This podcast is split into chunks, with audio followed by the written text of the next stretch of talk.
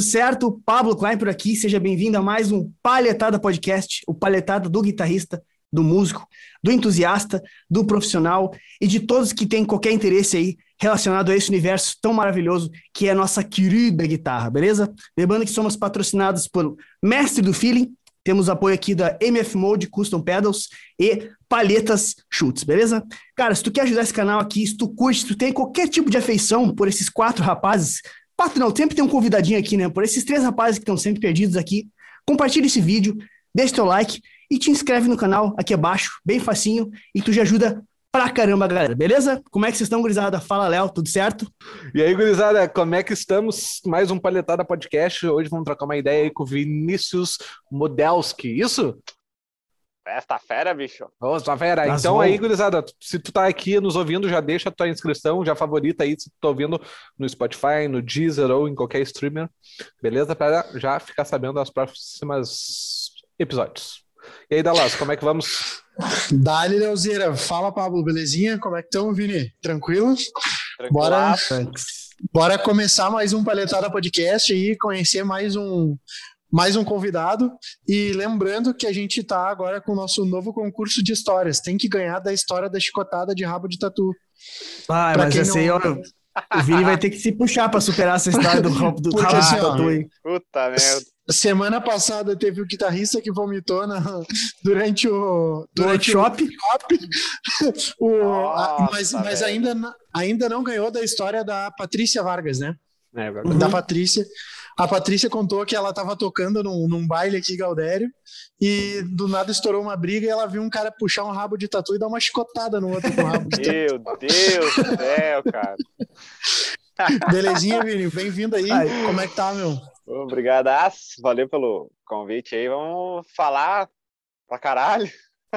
vamos, vamos, com certeza. Cara, vocês vão ver quando começa a falar alguma coisa assim, ó. Engata a primeira e sai da frente. Mas é pra isso que a gente tá aí. Tá aí. Então já começa contando quem tu é, da onde tu é e o que tu toca. Sem precisar resumir. É, Sim. tchê, então, é, sou de Caxias, da Serra Gaúcha, tá meio frescote por aqui. Não tá, hoje até tá calor, deve estar uns 15 por aí, 16 graus mais ou menos. É, eu toco desde os 8, comecei com violão, e aí, uns 9 ali, um ano depois, eu troquei de professora, fui pra guitarra e tô até hoje, uns 25. Faço o quê? De 8 para 25, 17? Tô bem de, de geografia, eu acho. 17. É, tô. É, sou então, 17. E aí ah, fiz faculdade de música aqui em Caxias, aqui na UX, a licenciatura de 2013 a 2018. Foram seis longos e ardidos anos. Foi foda pra caralho. Conciliar tudo, porque no ano seguinte que eu entrei na faculdade, 2014, eu comecei a tocar na banda do Sandro, Sandro Coelho, que foi guitarrista de 95 a 2005, acho que 10 anos. Aí ele assumiu os vocais do Tia Garotos, depois desse período ali. Ficou até 2012.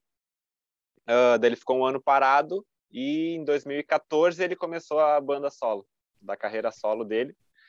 Que eu tô até hoje, né? Um dos remanescentes ainda da, da formação original.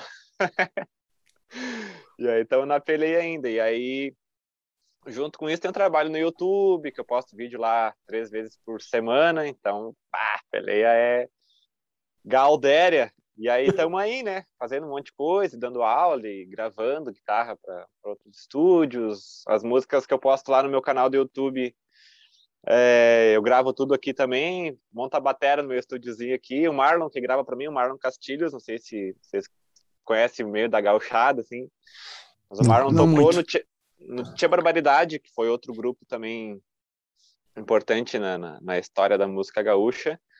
Ficou, acho que, uns bons quase 20 anos lá, mais ou menos. E aí ele... Foi meio que coincidência, que eu era fã, tipo, demais dele, assim. Aí, em 2013, quando eu entrei na faculdade, ele tava fazendo já. Eu olhei assim, caralho, o Marlon Castilhos, não acredito. e aí, aí começamos a conversar, a gente fez uma cadeira junto no segundo semestre, e aí no final daquele semestre, daí veio a proposta para entrar pro Sandro, né? E aí um dia a gente chegou na faculdade assim, entrando no corredorzinho lá caminhando. Aí ele, bah, tu conhece o Sandro Coelho? E o Sandro tinha me ligado no dia anterior. Daí eu sim, conheço, já sabia. Brother meu aqui, ó, faixa. E aí, aí eu falei, cara, ele me ligou ontem. E aí ele, não, pois é, ele me ligou ontem também. a gente vai tocar junto, então? É, a gente vai tocar junto. Pô, que legal, né? Que massa. Claro, do caralho. E aí virou um paizão, que daí ele morava em Caxias, eu moro ainda, e a banda de Canoas. Então a gente e voltava para Canoas todo fim de semana, e eu continuo ainda, né? Todo fim de semana, indo e voltando, e a gente ficava lá, eu e o Lucas, que era o gaiteiro, que era daqui também, a gente ficava lá na mãe dele, em Porto Alegre.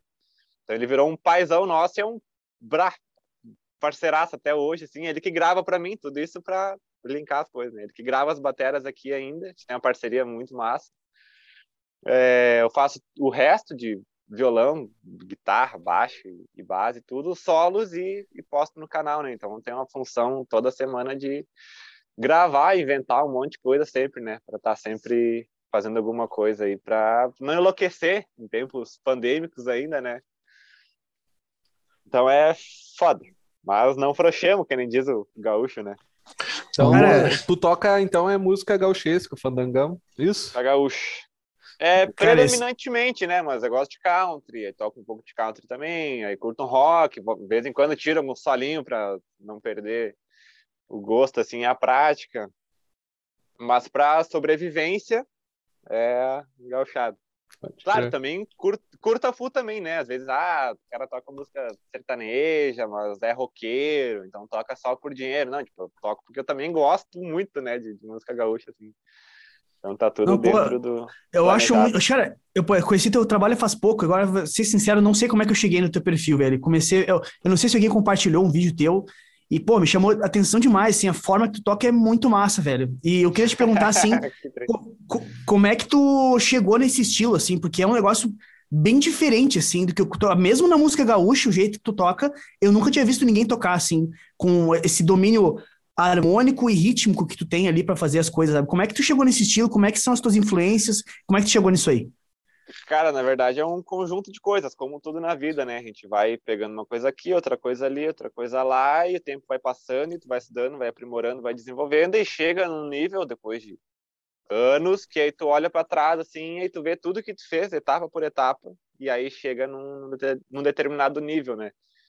Que, que, pode ser o que tem acontecido comigo agora, assim, porque uh, eu me criei ouvindo música gaúcha, quando eu comecei tocando violão, era alguma coisinha simples ali, de, de música gaúcha também, instrumental no violão principalmente. E aí quando eu troquei de professor, ele viu que eu tocava violão, coisinhas de, de solo, assim, simples, de palheta. Dele, cara, tem que tocar guitarra não quer tocar guitarra? Deu, bah, querer eu quero, você tem que ver com meu pai, porque eu não tenho guitarra, né? e aí ele, não, não, vou conversar com teu pai, então. Daí conversou com o pai, daí ele me emprestou a guitarra, que é uma Jennifer, deixa eu só pegar ela aqui, só pra vocês verem. Ah, peguei, peguei. Pá, passou a mão do professor, ficou com a guitarra do professor. E quebrou ela agora. Era, era caralho. Caiu tudo aqui. Foi, foi esse o violão. Era uma Jennifer, era, eu tinha esses instrumentos, agora eles quebraram. Olha só. Tá aqui ainda. Mas tá olha só. Essa aí Cara, era do professor. Facão, né? Essa era a primeira que o professor tinha, me emprestou e eu comprei depois, né? Ah, bom, achei que tinha passado a mão a Jennifer, do professor. A Jennifer não, ela não tem traste. Ela tem degrau.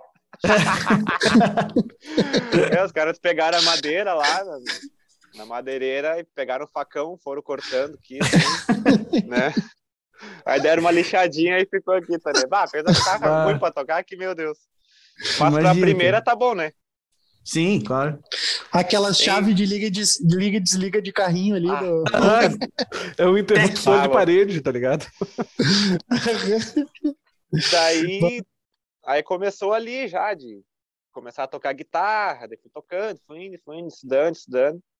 E aí uma coisa que duas, na verdade, que, que me ajudaram na época ali por 2013 mais ou menos, foi que eu meio que comecei a ouvir country, umas coisas meio meio cabulosas assim, os Brad Paisley, Albert uhum. Lee, Brent Mason, toda essa, essa galera, os clá... os... também, o gordão. Os clássicos do country, né? Só, só a nata, né? Sim. E aí comecei a ouvir bastante e descobri, descobri não, já tinha ouvido, mas me deu na ideia de pegar os solos de country que o Sandro fez na época. Ele fez um em 97, se não me engano, que era o Fandango no Texas, o nome da música. Foi um dos primeiros solos country que foi feito aqui no Rio Grande do Sul e tal. É, que tu ouve o Fandango no Texas e ouve o Albert Lee, tu acha que o Fandango no Texas é do Albert Lee. que até segundo o Sandro, ele falou que viu uma videoaula dele, e aí pegou as leaks, as frases, tudo, e ele, cara, vou fazer uma música que isso é legal. Ninguém fez aqui ainda, vou fazer. Daí acabou rolando e ele fez outro em 2003 chamado Velho Oeste. E uma coisa que acontecia comigo, não sei como é que foi para vocês assim, mas eu era muito dependente de tablatura, né? De pegar a videoaula e, tentar tocar aquilo assim, tentar pegar através de outra pessoa, de outro cara, de outro guitarrista. Aí eu vi aquela música assim do Velho Oeste Daí eu olhei assim, eu, cara, isso aqui eu nunca vou achar na internet uma tablatura disso. Vou achar talvez mais para frente, se um dia alguma bondosa alma fizer isso. Senão eu nunca vou tocar ela. Daí eu olhei, cara, e se eu tentar tirar essa merda aí de ouvido sozinho? Aí eu ouvi assim a primeira parte do pentatônicazinho, assim. Aí bah, a primeira parte é facinha. Aí fiquei ali uns minutos tirando e foi. Só que aí começou os country violenta. Aí me fudi. Meu Deus do céu, cara, fiquei acho que umas duas semanas tirando o solo. E, e Muito cro cromatismo, certo, né? Cromatismo. E daí o grande lance do country é o chicken picking, né? Que tu pega uhum. a palheta, rosinha, olha que bonita da feita. uhum. Pega a palheta e usa os dois dedos aqui junto, o médio e o anelar. Tem, tem, tem umas técnicas uhum. lá de fraseado e tal. Eu nunca tinha tocado aquilo ali na vida, assim. E aí eu, pá, vou ter que desenvolver. E aí deixei a unha crescer um pouquinho, as duas, né, para daí fazer o esquema legal ali. Para fazer aqui, né? Para fazer a técnica ali certinho. É, pra não, tirar daí... aquela cerinha do ouvido. Ah, a cerinha aqui, né? aqui, aqui, aqui na obra aqui do lado também, você tem os tiozinhos com a unha. Puta merda. E daí eu sei que eu fiquei umas duas semanas tirando a música aprendendo a tocar ela e depois mais um mês para conseguir tocar ela bem. Então foi um tempo bem, bem grande praticando e, claro, se fudendo em cima. Aí tinha faculdade, aí tinha banda, tinha os vídeos pro YouTube que não podia parar também, aí foi, foi bem intenso. E aí, aí tá, daí fiz. E aí outra coisa que eu fiz logo na sequência é, já contando uma historiazinha, vocês viram que eu começo a falar e não paro mais, azar, né? Tá aquele pau, manda é, bala. Estávamos nós um dia viajando com a banda lá para a fronteira, lá para as bandas do, do Alegrete, não sei para onde lá. Sei que a gente saiu, era tipo uma sexta-feira, a gente saiu de Porto Alegre, tocamos em Porto Alegre e a gente ia direto para a fronteira na madrugada. Tipo, sair dali 5 da manhã e chegar lá meio-dia. Foi o que aconteceu. Aí chega lá meio-dia, as caras velhas de sono, abarrotada de sono, assim. E aí a gente parou num posto lá para mijar, lavar a cara, aquela coisa, o cara dá uma despertada para ir almoçar. E, a, e, a, e, o banheiro do posto era um por vez só. Então ia um e ficava todos os caboclos ali fora esperando. E aí, numa dessas esperas ali, estava ali fora, aí tava o Sandro, tava o Marlon, tava eu e, e uma qualidade minha, eu acho, assim, que eu sempre recomendo para todo mundo é prestar atenção nas coisas, sabe? Ouvir o que os caras estão falando e às vezes num conselho até, tipo assim, ah, cara, se é legal tu fazer isso, vai lá e faz aquilo, entendeu? Não fica tipo, ah, não, não vou fazer porque eu sou bom pra caralho, assim.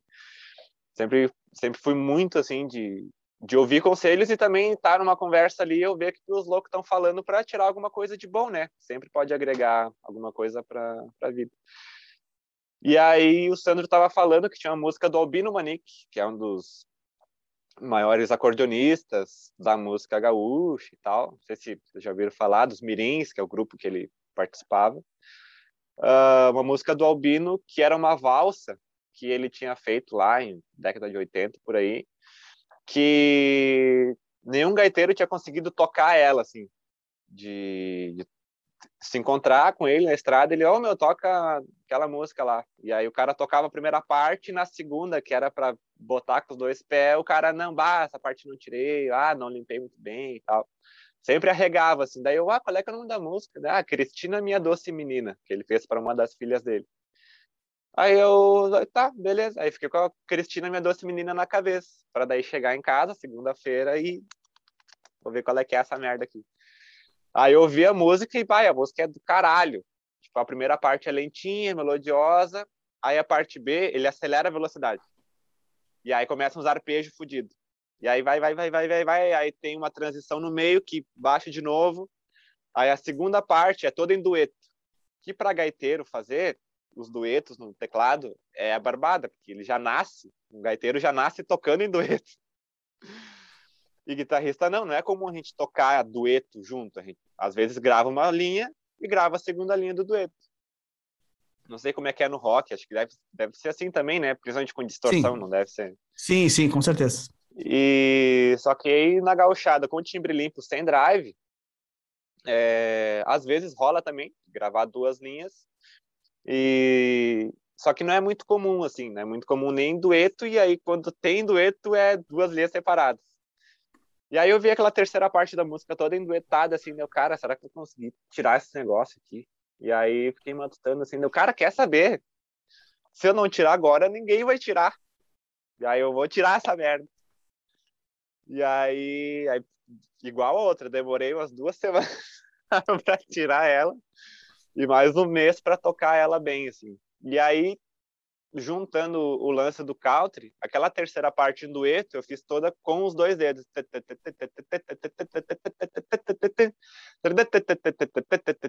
E os duetinhos velho correndo aqui assim, tudo, né, bem E aí não tem digitação. É tu faz um dueto aqui, outro aqui, outro aqui, outro aqui, outro aqui, e a mão vai indo em cada nota. Uhum, então foi um, uhum. um trabalho bem grande assim para conseguir limpar isso. Então junta o lance do country, o lance da palhetada ali, e também de tirar a música sozinho, de fazer um esforço mental fudido, gigantesco, para ouvir cada nota e, e, e, aí, claro, com o lance de ser uma música de gaita, tinha que uh, achar a melhor região para tocar aquilo ali, porque na gaita tu só toca aqui, ah, a nota é aqui, ah, então ela é aqui. Tem um arpejinho aqui, ah, então o arpejinho é aqui. Na guitarra tu pode fazer nessa região, nessa região, ou nessa região, ou nessa região. Então tinha que adaptar tudo isso e foi um estudo muito a fuder. Que dali que começou esse lance de, de tocar músicas de acordeon. Então, se tu, se tu entrar no meu canal, tem mais de 30 músicas lá de, de repertório, assim, só de gaita. Só e de tem gaiteiros. a da Cristina lá? E tem a Cristina também, foi a. Vou dar uma, uma procurada lá depois. Uh, e aí que eu me dei por conta que era um nicho legal, que ninguém tinha abraçado ainda, dos guitarristas assim, de música gaúcha.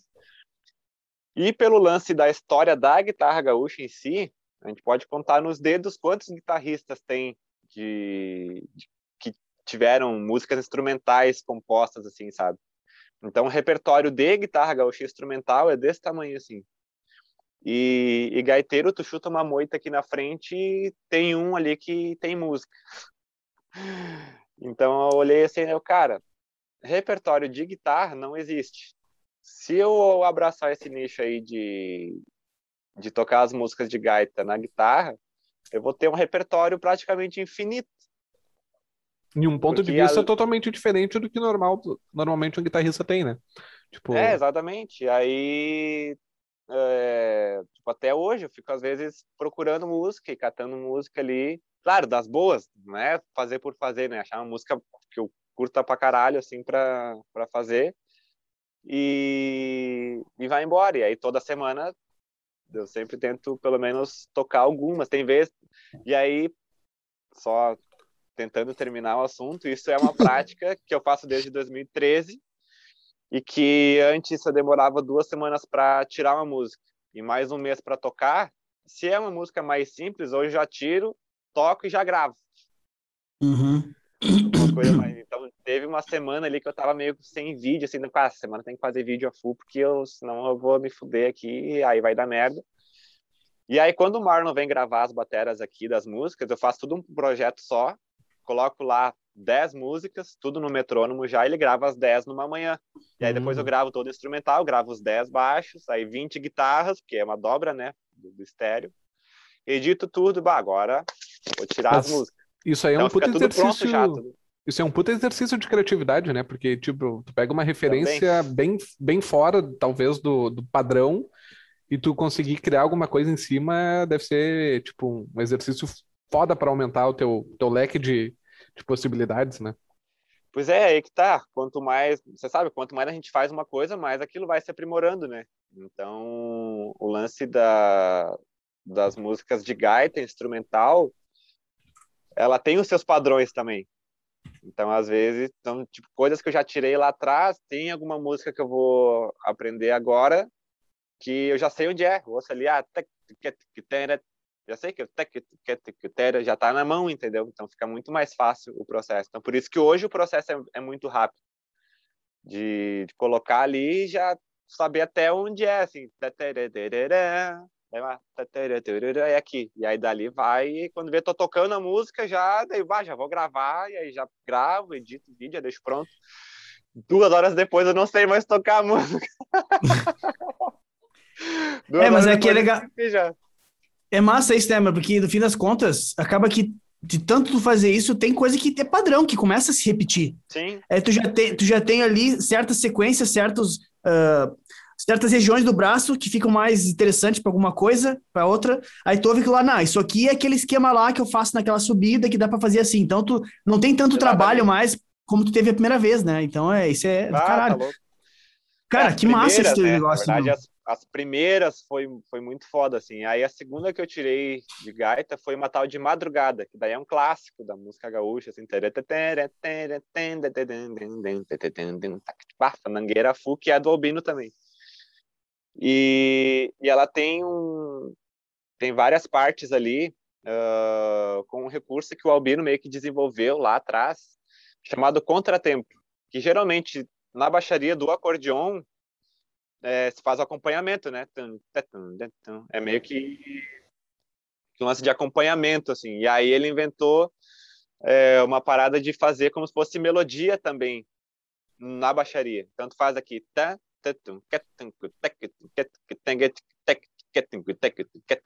Pode crer.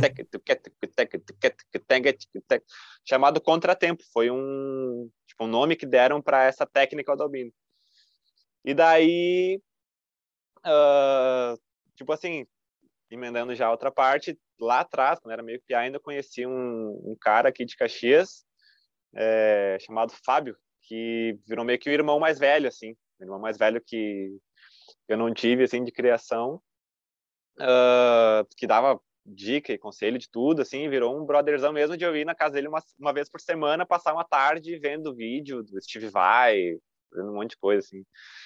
E hoje ele até tem uma luteria aqui em Caxias, chamada Clínica das Cordas, que faz restauração, manutenção, função, tô já fazendo um merchanzinho aqui, né, de parceria. uh, e daí ele sempre me falou, sempre deu dicas também de músicas para gravar e tal, e aí eu falei para ele da música do Albino, da Cristina ali, que a galera já tinha curtido a FU, né, daí eu, cara, e agora o que que eu faço? Ele, não, faz a madrugada, eu, tá, meu, e, e aquela parte lá dos contratempos do Albino? Não, fazem tapping. Eu tava, como é que eu vou fazer? Ele, cara, te vira. É um problema teu, né? Tu que vai tocar, então arruma um jeito aí, dá, dá teu jeito. Aí tá, daí fiz a mão direita do, do teclado na mão direita aqui e a baixaria aqui, né? Então ficou tec, tec, tec, tec, tec, tec, tec, tec. Ah, foi uma mão fodida também para fazer. E aí que mais tarde eu acabei meio que abandonando esse jeito de fazer por causa do, do volume do solo, né? Porque tu tocar normal, fica um volume mais alto do que tu fazer um tapping com timbre limpo. Tem que hum. bater muito forte na corda, aí o dedo vai machucando, e aí vai doendo, vai incomodando, o cara vai desistindo. Sim. E aí eu comecei a fazer na unha mesmo, na mão mesmo aqui, de fazer junto, na mesma, com os dedos aqui, e aí tocar em cima, na palhetada, a baixaria aqui, né, do grave, e embaixo os duetos é, da mão direita, da gaita tudo na mão, assim. Aí tem algumas coisas que ficou muito foda de fazer, que é praticando, repetindo, repetindo, repetindo, repetindo, repetindo, aí eu consegui fazer. E outras que hoje já é mais, mais banal, assim, já, já, já sai fazendo, sabe?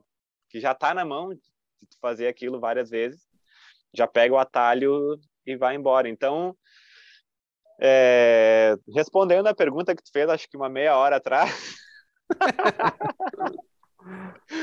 esse lance de desenvolver talvez alguma alguma forma nova de tocar, que talvez a galera não, não fazia muito na guitarra aqui, vem dessa insistência, assim, de, de pegar essas músicas de gaita ali, de querer limpar as notas também e não fazer enquanto não tá limpo, é, essa preocupação real, assim, sabe? Porque vocês devem tocar com distorção, né?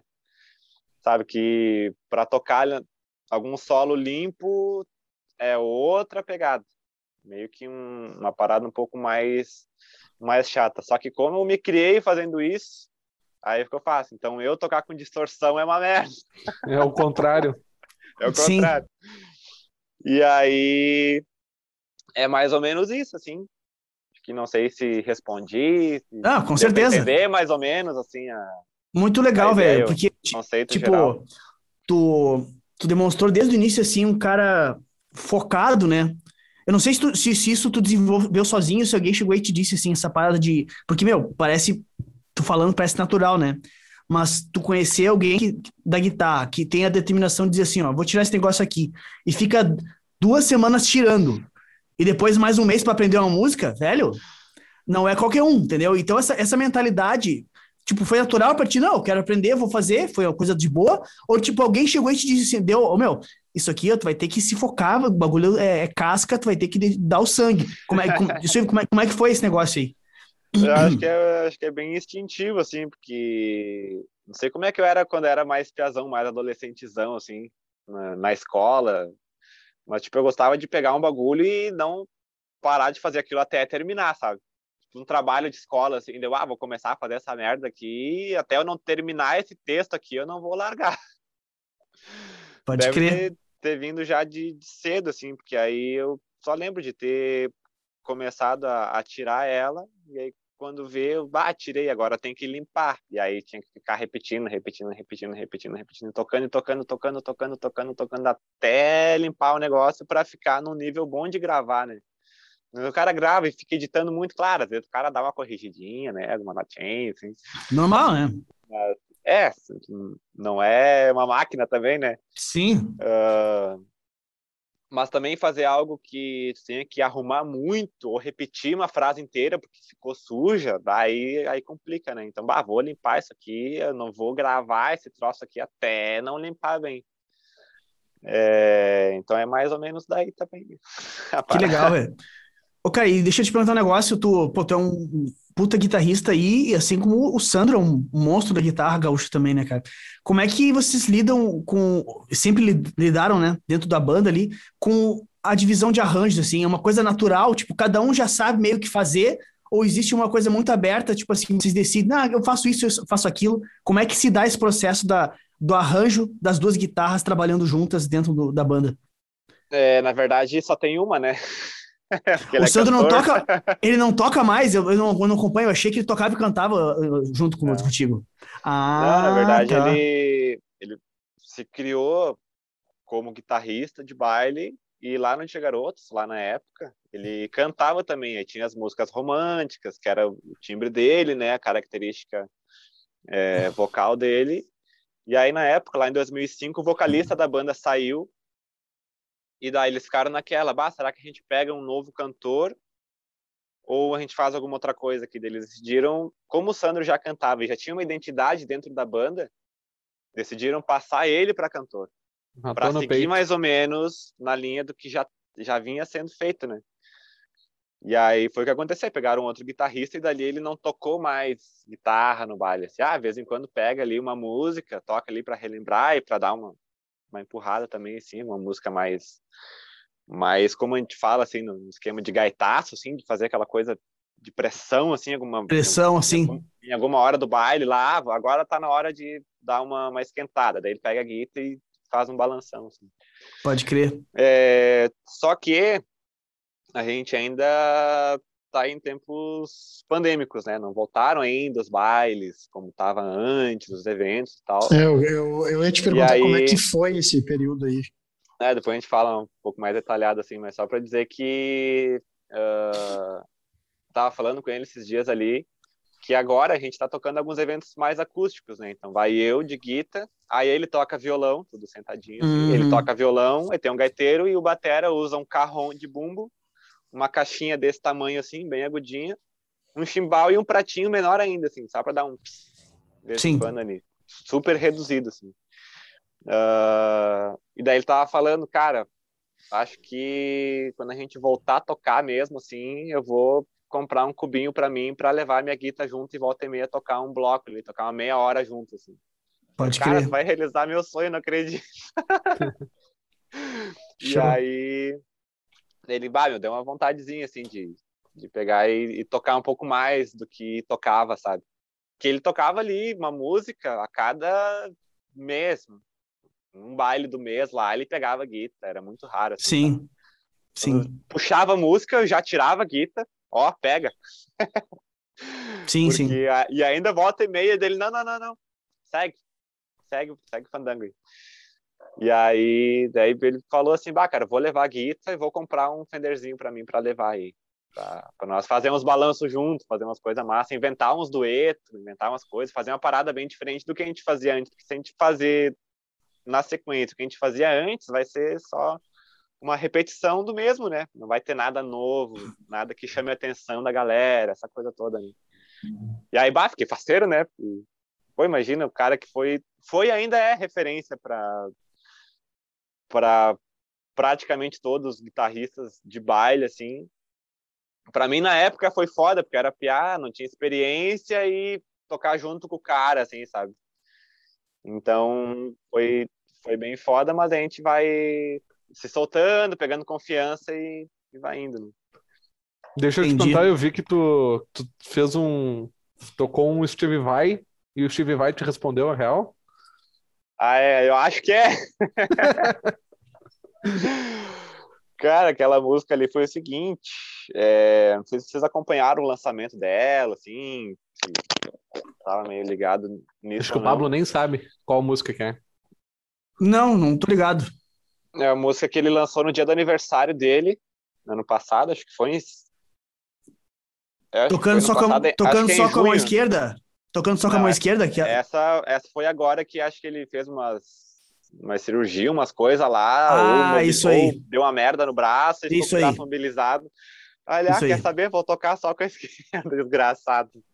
Sim.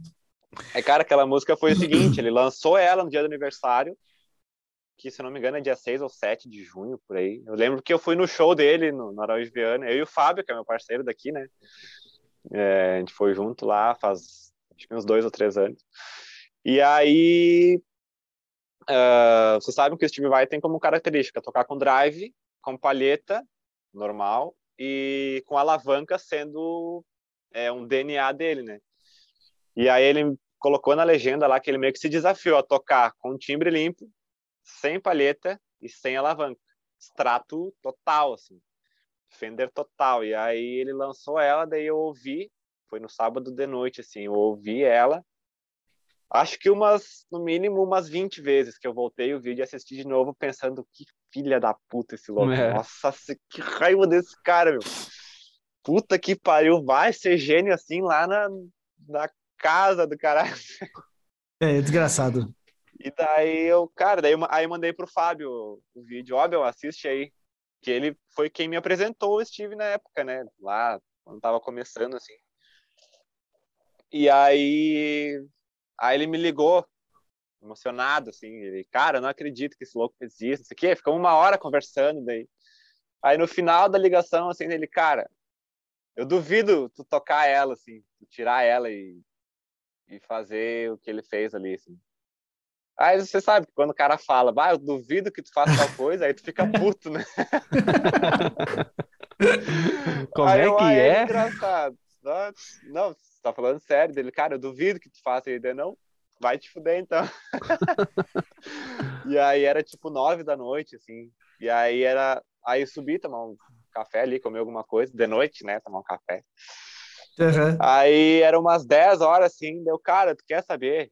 Vou fazer agora essa merda. E aí comecei, e aí, como foi recente, deve, deve fazer acho que um ano, um ano, dois, não sei se foi agora, acho que foi agora, no ano passado, no caso, né? Deve fazer um ano. Se não é um, é dois. É, então eu já tinha meio que desenvolvido legal a prática de tirar as músicas de ouvido sozinho. E além disso, tinha o vídeo dele tocando, então facilitou ainda mais, né? Ver onde é que era, formato e tal. E aí comecei a tirar e fui. E aí domingo não era muito comum, daí acordei meio cedote, a gente não tocava, não, não tava tudo trancado. É, foi durante a pandemia, então foi ano passado mesmo. Tava tudo fechado, então eu tava em casa. Eu tinha tocado o fim de semana. Aí acordei domingo meio cedote, assim, e me atraquei, cara, o dia inteiro. Mas inteiro, assim, das 8 da manhã até as 10 da noite, tirando a música, assim. Só que hum, nessas 12 horas, claro, tinha as pausas, o cara não enlouquecer também, né? Bah, toca ali uma hora e meia, daí sobe ali, pega um ar, toma um cafezinho. Aí, bah, refrescou, volta. Então volta. Aí tu vai, aí tu almoça, aí tu fica ali uma horinha, uma hora e meia, descansando, aí, ah, tá legal, volta de novo. É, que já é uma dica pra, pra galera, né? Quando fizer umas loucuragens assim, não, não tem como o cara ficar um tempo é, enorme assim, fazendo só uma coisa, né? O cara tem que ter os, os intervalos assim. E aí fui até as 10 da noite, tirei acho que 70% da música, assim, mais ou menos. Faltava mais o final ainda. Que daí eu deixei para segunda, daí acordei segunda, 8 horas da manhã de novo, e fui até de tarde, até umas duas, três da tarde por aí, tirando, e é claro, já tirando e já tocando ela, né, desde o começo, para já ir decorando e fazendo. E daí eu gravei o vídeo de tarde, e aí lá no meu canal eu posto vídeo terça de noite, quinta de noite e sábado, fim da tarde. E aí eu eu consegui gravar o vídeo, fiz a função ali, aí editei, já deixei o vídeo pronto. E aí eu pensei, cara, será que eu posto amanhã? Ah, vai se fuder, vou postar hoje já, segunda-feira, assim, daí fora da, da rotina, né? E aí postei no, no, segundo dia, assim, dois dias depois que ele lançou, já tinha postado o vídeo tocando a música. Que daí acho que foi algo que meio que pode ter impressionado, assim, para ter um comentário de uma conta chamada Steve Vai, uma conta em roxinho lá, né, só com S, assim, que não é a conta oficial, por isso que é, a gente não sabe se realmente é ou não, mas aí dizem as más línguas por aí que teve uma entrevista que ele fez com o pessoal lá dos Estados Unidos uma vez, que ele fez entrevista com os caras, aí os caras postaram o vídeo depois no canal deles, e ele comentou agradecendo a galera com essa mesma conta. Falando da live, da live não, do, do vídeo, né, da entrevista, e dando meio que detalhes, assim, da, é, pode ser talvez amigos ou conhecidos, mas dando alguns detalhes, assim, que, que se não fosse ele, talvez não, estaria no comentário, sabe? Aí que eu fiquei um pouco mais faceiro, assim, que aumentaram as chances de ser ele mesmo de ter comentado ali, né? É claro que daí nas respostas muita gente fala que é fake, que não é real, não sei o quê. Mas aí é, é dois problemas também, né? Achar que é e achar que não é também, azar. grande bosta. É... é, grande merda, vai se fuder também. Se achar que não é, problema é teu, né? É, eu, eu mesmo, eu tenho, eu tenho duas contas, aliás, eu tenho três contas com o meu nome. Uh, uma que a gente estava usando, eu, eu tava transmitindo uns, uns games, outra que eu, eu posto conteúdo de imobiliário e a outra que eu só assisto Caralho. vídeo, que o, o, algoritmo tá treinadinho já para mim. Uhum. Mas é, é deve ter um perfil, é, tipo, pode ser um perfil pessoal, né? Perfil que ele assiste é. os vídeos lá, ou comenta. Pro, ou, provavelmente lá, o que tá autenticado lá é só para postar trabalho, né? É, só o profissional mesmo, né? Para postar os clipes, postar os vídeos das músicas. Não, não para interagir, né? Deve ser alguma agência, algum agente, alguma coisa, alguma, algum, alguma pessoa que deve, que deve comandar o oficial mesmo. Exatamente. O... Pode ser nem, se bobear, nem é ele que comanda o oficial, né? Deve talvez é. ter alguma é. empresa, uma agência, alguma coisa. Vai saber, Isso, não sim. sabe, né? Não... Isso aí, isso aí. Ô, ô, ô, meu, e tu, com essa função toda, pô, querendo ou não, tu tava tocando uma banda que tocava direto, direto, direto aí. Uh, como é que foi o impacto da pandemia nessa, nessa relação, né, de, de, cara, eu tocava direto e do nada estourou um negócio que ferrou tudo. E até hoje, né?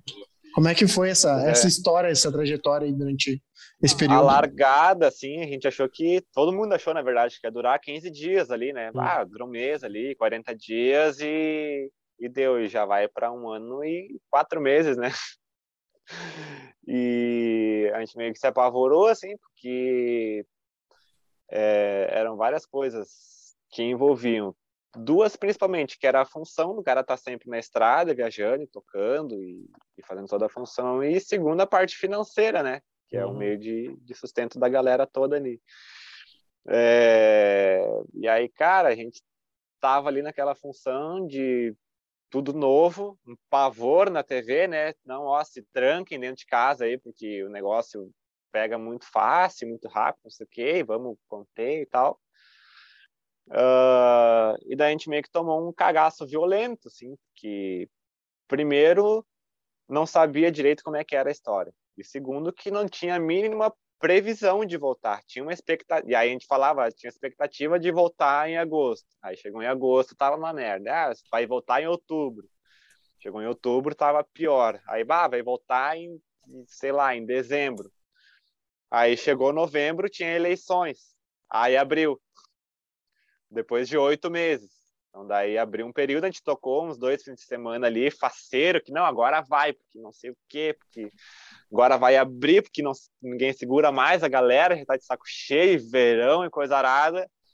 Passou as eleições, semana seguinte, tuf, já era de novo, e aí já bateu a raiva de novo. Daí foi carnaval, tem expectativa de abrir, daí abriu no carnaval. Aí tocamos ali mais dois, três fins de semana. Passou o carnaval, né? Aí tuf de novo. E aí começou a abrir de novo agora.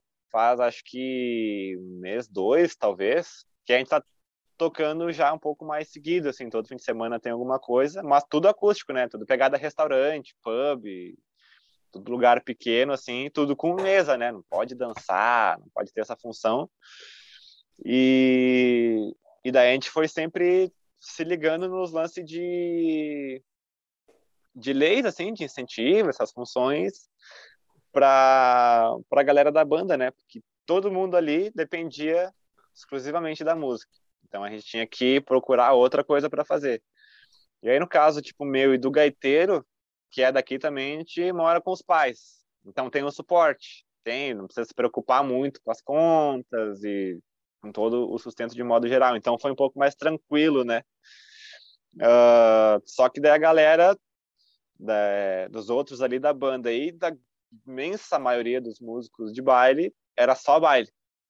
E aí tem casa, aí tem conta, e aí tem alimentação, tem, tem uma vida, tudo, né? né? Todo o sustento do cara ali. E aí tiveram que procurar outra coisa completamente fora da música, né? Fora do, do que é realmente a do cara, que é tocar, né? Fazer as coisas assim. É, então a galera foi meio que, que se virando, e aí um ah, vai entregar panfleto, outro vai trabalhar com transportadora, outro vai fazer não sei o quê, é, para conseguir se manter enquanto não tem baile. Claro, que nem agora a gente está tocando, e aí a banda toda é em seis. E aí a gente vai em quatro, porque daí não pode ir com a banda toda. E aí os dois que ficam em casa também recebem alguma coisinha, não muito, mas a gente pega sempre uma parte do, do, do cachê nosso ali, ah, era 250, então pega 50 meus, 52, 50 outro, e racha entre os guri que ficarem em casa, sabe? Para também dar uma, uma força assim. Uh, e aí, falando mais de, de mim, assim, é, claro, tem as partes ruins de não tocar, pela parte financeira e tal. Mas, em contrapartida, até a pandemia, eu postava no canal um vídeo por semana só, porque eu não conseguia dar conta. Que era todo fim de semana tinha coisa, tinha aluno, e tinha gravação, e tinha um monte de coisa para fazer. E aí eu conseguia manter um vídeo por semana só. E aí, em março ali, que a gente ficou em casa e não tinha previsão, e eu só em casa, só em casa, só em casa. Daí eu, cara, vou, vou gravar uns vídeos pra caralho aqui, só pra ver. Uhum. E aí comecei a gravar, gravar, gravar, gravar, gravar, gravar, gravar e fazer um monte de coisa. E aí eu, bah, meu, vou tentar postar uns vídeos a mais aí na semana, de repente, né? Queria postar cinco, mas aí eu ia tá fudido, né? Daí não ia conseguir. Aí comecei a postar três. Daí consegui desde abril ou maio, acho que foi. Acho que eu fiquei abril inteiro gravando. Abril inteiro gravando vídeo. E a partir de maio, se não me engano, comecei a postar três a semana. Daí o canal tava indo sempre numa média assim, né? Sempre mais ou menos aqui. Aí o canal fez assim, ó. Fez uma curva para cima, assim. E aí ficou lá em cima, assim. Vai foder. Porque vocês devem ter estudado alguma coisa sobre YouTube também, né? Lance de canal, essas coisas assim. um pouco. Sim. o outro dando banda que, no posto. Que o. Puta merda. é, o YouTube entende que tu é um, um, funcionário dele, né? Então, se tu trabalhar uma vez por semana para ele, ele vai te recomendar até ali. Se tu trabalhar duas vezes por semana, ele, ó, oh, tá trabalhando um pouco mais. Então ah, o guri um tá se puxando. E aí eu, e daí eu comecei a trabalhar três vezes mais. Porque eu postava um vídeo, comecei a postar três, né? E aí, talvez por isso, e também, claro, pelos conteúdos também, pelas músicas, essas coisas das músicas de gaita ali, que daí eu foquei pra caralho de fazer mais isso também, de ampliar o repertório, de fazer outras coisas assim. É... Daí deu uma estourada legal, assim. Aí tem um vídeo lá de uma gaiteira lá das antigas, que eu fiz na Guita que tá com um milhão e quinhentos, eu acho, por aí, assim. Coisa que Foda. eu imaginava na vida. Tem mais de um milhão de visualizações, assim. Aí tem um vídeo lá que tem, né? E como é que foi a é. curva? Quantos inscritos tu tinha e visualizações em média antes de começar a dar essa, essa pauleira de três por semana? Como é que era antes em termos de números pra ti mesmo? Foi tipo assim, ó. Acho que foi em 2017 que eu comecei a postar um por semana porque eu postava mais vídeo de repertório tocando, né, as músicas. Uhum. Só que eu ainda demorava um pouco, eu tinha faculdade, que é outra coisa legal para falar depois também. Aí sim, tinha sim. banda e bah, era muito foda e aí não conseguia gravar e daí uma vez fui postar um vídeo, olhei o último vídeo fazia seis meses que eu tinha postado no canal. Aí eu fiquei indignado. Meu caralho, cara, seis meses que eu não posto vídeo, vai, isso não pode mais acontecer. E aí eu não, quer saber? Vou postar um por semana, não quero nem saber. Eu sou meio, meio louco assim, né? Quando invareto com um negócio. Invareta é vou nova, fazendo, vou... não conhecer. é bom. O cara invareta com o negócio e diz, ah, vou fazer, azar. Se eu tiver que dormir seis horas por dia, eu vou dormir, mas vou fazer, sabe? Muito determinado, assim. Aí comecei a postar um por semana e justamente ali eu tinha mil inscritos. Tinha chegado nos mil, já tava faceiro. E nessa função de um por semana, de 2017 até 2020, eu cheguei nos 10. Foi mais ou menos uns 10 por aí. E com essa função das recomendações do YouTube, quando eu comecei a postar três, aí começou a galera se inscrever pra caralho também. Aí, né, ficando um pouco mais faceiro. E agora tá com 41, eu acho, 41 e meio por aí. Top. E aí, aí vai crescendo a média sempre ali, mil por mês, mais ou menos, 1.500, aí às vezes baixa para 900, ele é sempre um eletrocardiograma, né? Sobe um pouco, baixa um pouco, sobe um pouco, baixa um pouco. A Mas a média músicas... ali é das mil. A maioria das músicas que tu posta são músicas gaúchas ou não? Predominantemente. Massa, é, é legal, cara, a gente vê crescendo crescendo um canal assim com músicas predominantemente gaúchas, né? Que nem a é, própria, tipo, ah, teve, só, só, te interrompendo um pouco ali, terça-feira foi dia do rock, daí ah, postei o solo do The Wall, eu era para ter sim, gravado, sim, sim. gravado. Ah, de vez em quando eu posto lá o, o Bohemian Rhapsody, aí postei o solo lá de 40 segundos, aí passam quatro meses, daí eu posto lá o vídeo do Starway to Heaven, do solo que tem, sabe? Mais ou menos assim, mas o foco mesmo é da, da gauchada. Show. 95%. É. é, pois é, é massa isso, é, é, bem, bem tri ver essa, a música, a, a música crescendo, né, a nossa música aqui do Sul crescendo, assim, porque querendo ou não, a gente, a nossa música aqui para ser consumida ah, num, num, nível mais abrangente, ela não é tão simples assim, né? Não é igual o sertanejo universitário ali que vem falando do dia a dia, na maioria das vezes ali. Isso aí é a gatinha que sorriu para mim, às vezes, ali, né? Então, tipo, é, uma, é, é, é uma música um pouco diferente. E é, é legal ver essa audiência. A, a Patrícia, no, no podcast passado, ela deu a coincidência da galera começar a pegar o lance da guitarrada, né? Que ela falou da, da, da do, do, do, pessoal do Nordeste Pará. lá com, é, começar a identificar como se fosse, nossa, a música é, é a nossa música daqui e tal, mas Sim. mas a, a, tu, por exemplo, predominantemente gaúcho, assim, botando música Galdéria ali para tocar, ter, conseguir alcançar os 40 mil inspira, assim, eu acho, acho tri, acho bem massa isso. Ah, legal, é diferente, assim, porque a gente também não não, não espera, né? Até porque uh, se for ver, é claro, tem a questão toda do, do público-alvo, né? Toda essa, essa questão analítica, assim, o, o público que começou a acompanhar quando deu essa, essa curva para cima, assim, era tudo um público de mais idade, sabe? Dos uhum. 40, 50 para cima, assim. A famosa veiarada, né, como chama, né? Só tio. E aí, só os tiozão, assim. É, porque, como eu falei, se tu fizer uma pesquisa no YouTube e ver quantos guitarristas de música gaúcha que tem um canal, que, que fazem um trabalho na internet assim, tem a Patrícia, que além de tudo ainda chama mais atenção por, por, por ser mulher, né? Além claro, de claro. ser comum, ainda é mulher, não é muito comum também. Então juntou duas coisas incomuns é, e a galera comprou muito a ideia dela, assim, né? É, não só por isso, mas também porque ela toca demais também, né? Sim, toca, então, toca muito. Se destaca por tocar muito, por ser mulher e, e, e tá Sim. no meio machista que é o nosso, né? Que é o Galdério mesmo. Exatamente. E aí tem o Tobias também, que começou o canal tocando música gaúcha, tocando as vaneiras, que daí era mais rítmico, né? Mais de baile mesmo, assim, não era muito instrumental. Que aí depois, para fazer alguns outros conteúdos que explodiram no Brasil todo, aí ele meio que foi indo pela linha mais nacional daí, né? Fazer outras coisas mais pra galera mais de cima, assim. Uh... E eu não lembro, cara, de outro, assim, que... Claro, tem os parceiros nossos aí dos bailes que tocam, tem o Rafa, Rafael Rigueira, que toca com o João Les Correia hoje. É, ele começou agora a criar umas músicas, assim. Ele também tem um canal, mas não posta muito, assim, não é muito frequente. É, ele mandou esses dias, cara, comecei a criar umas músicas aqui, ouve aí. Meu Deus do céu, cara, não acredito que esse dia tá chegando. dos, dos caras fazerem, movimentarem a história da, da guitarra gaúcha em si, né?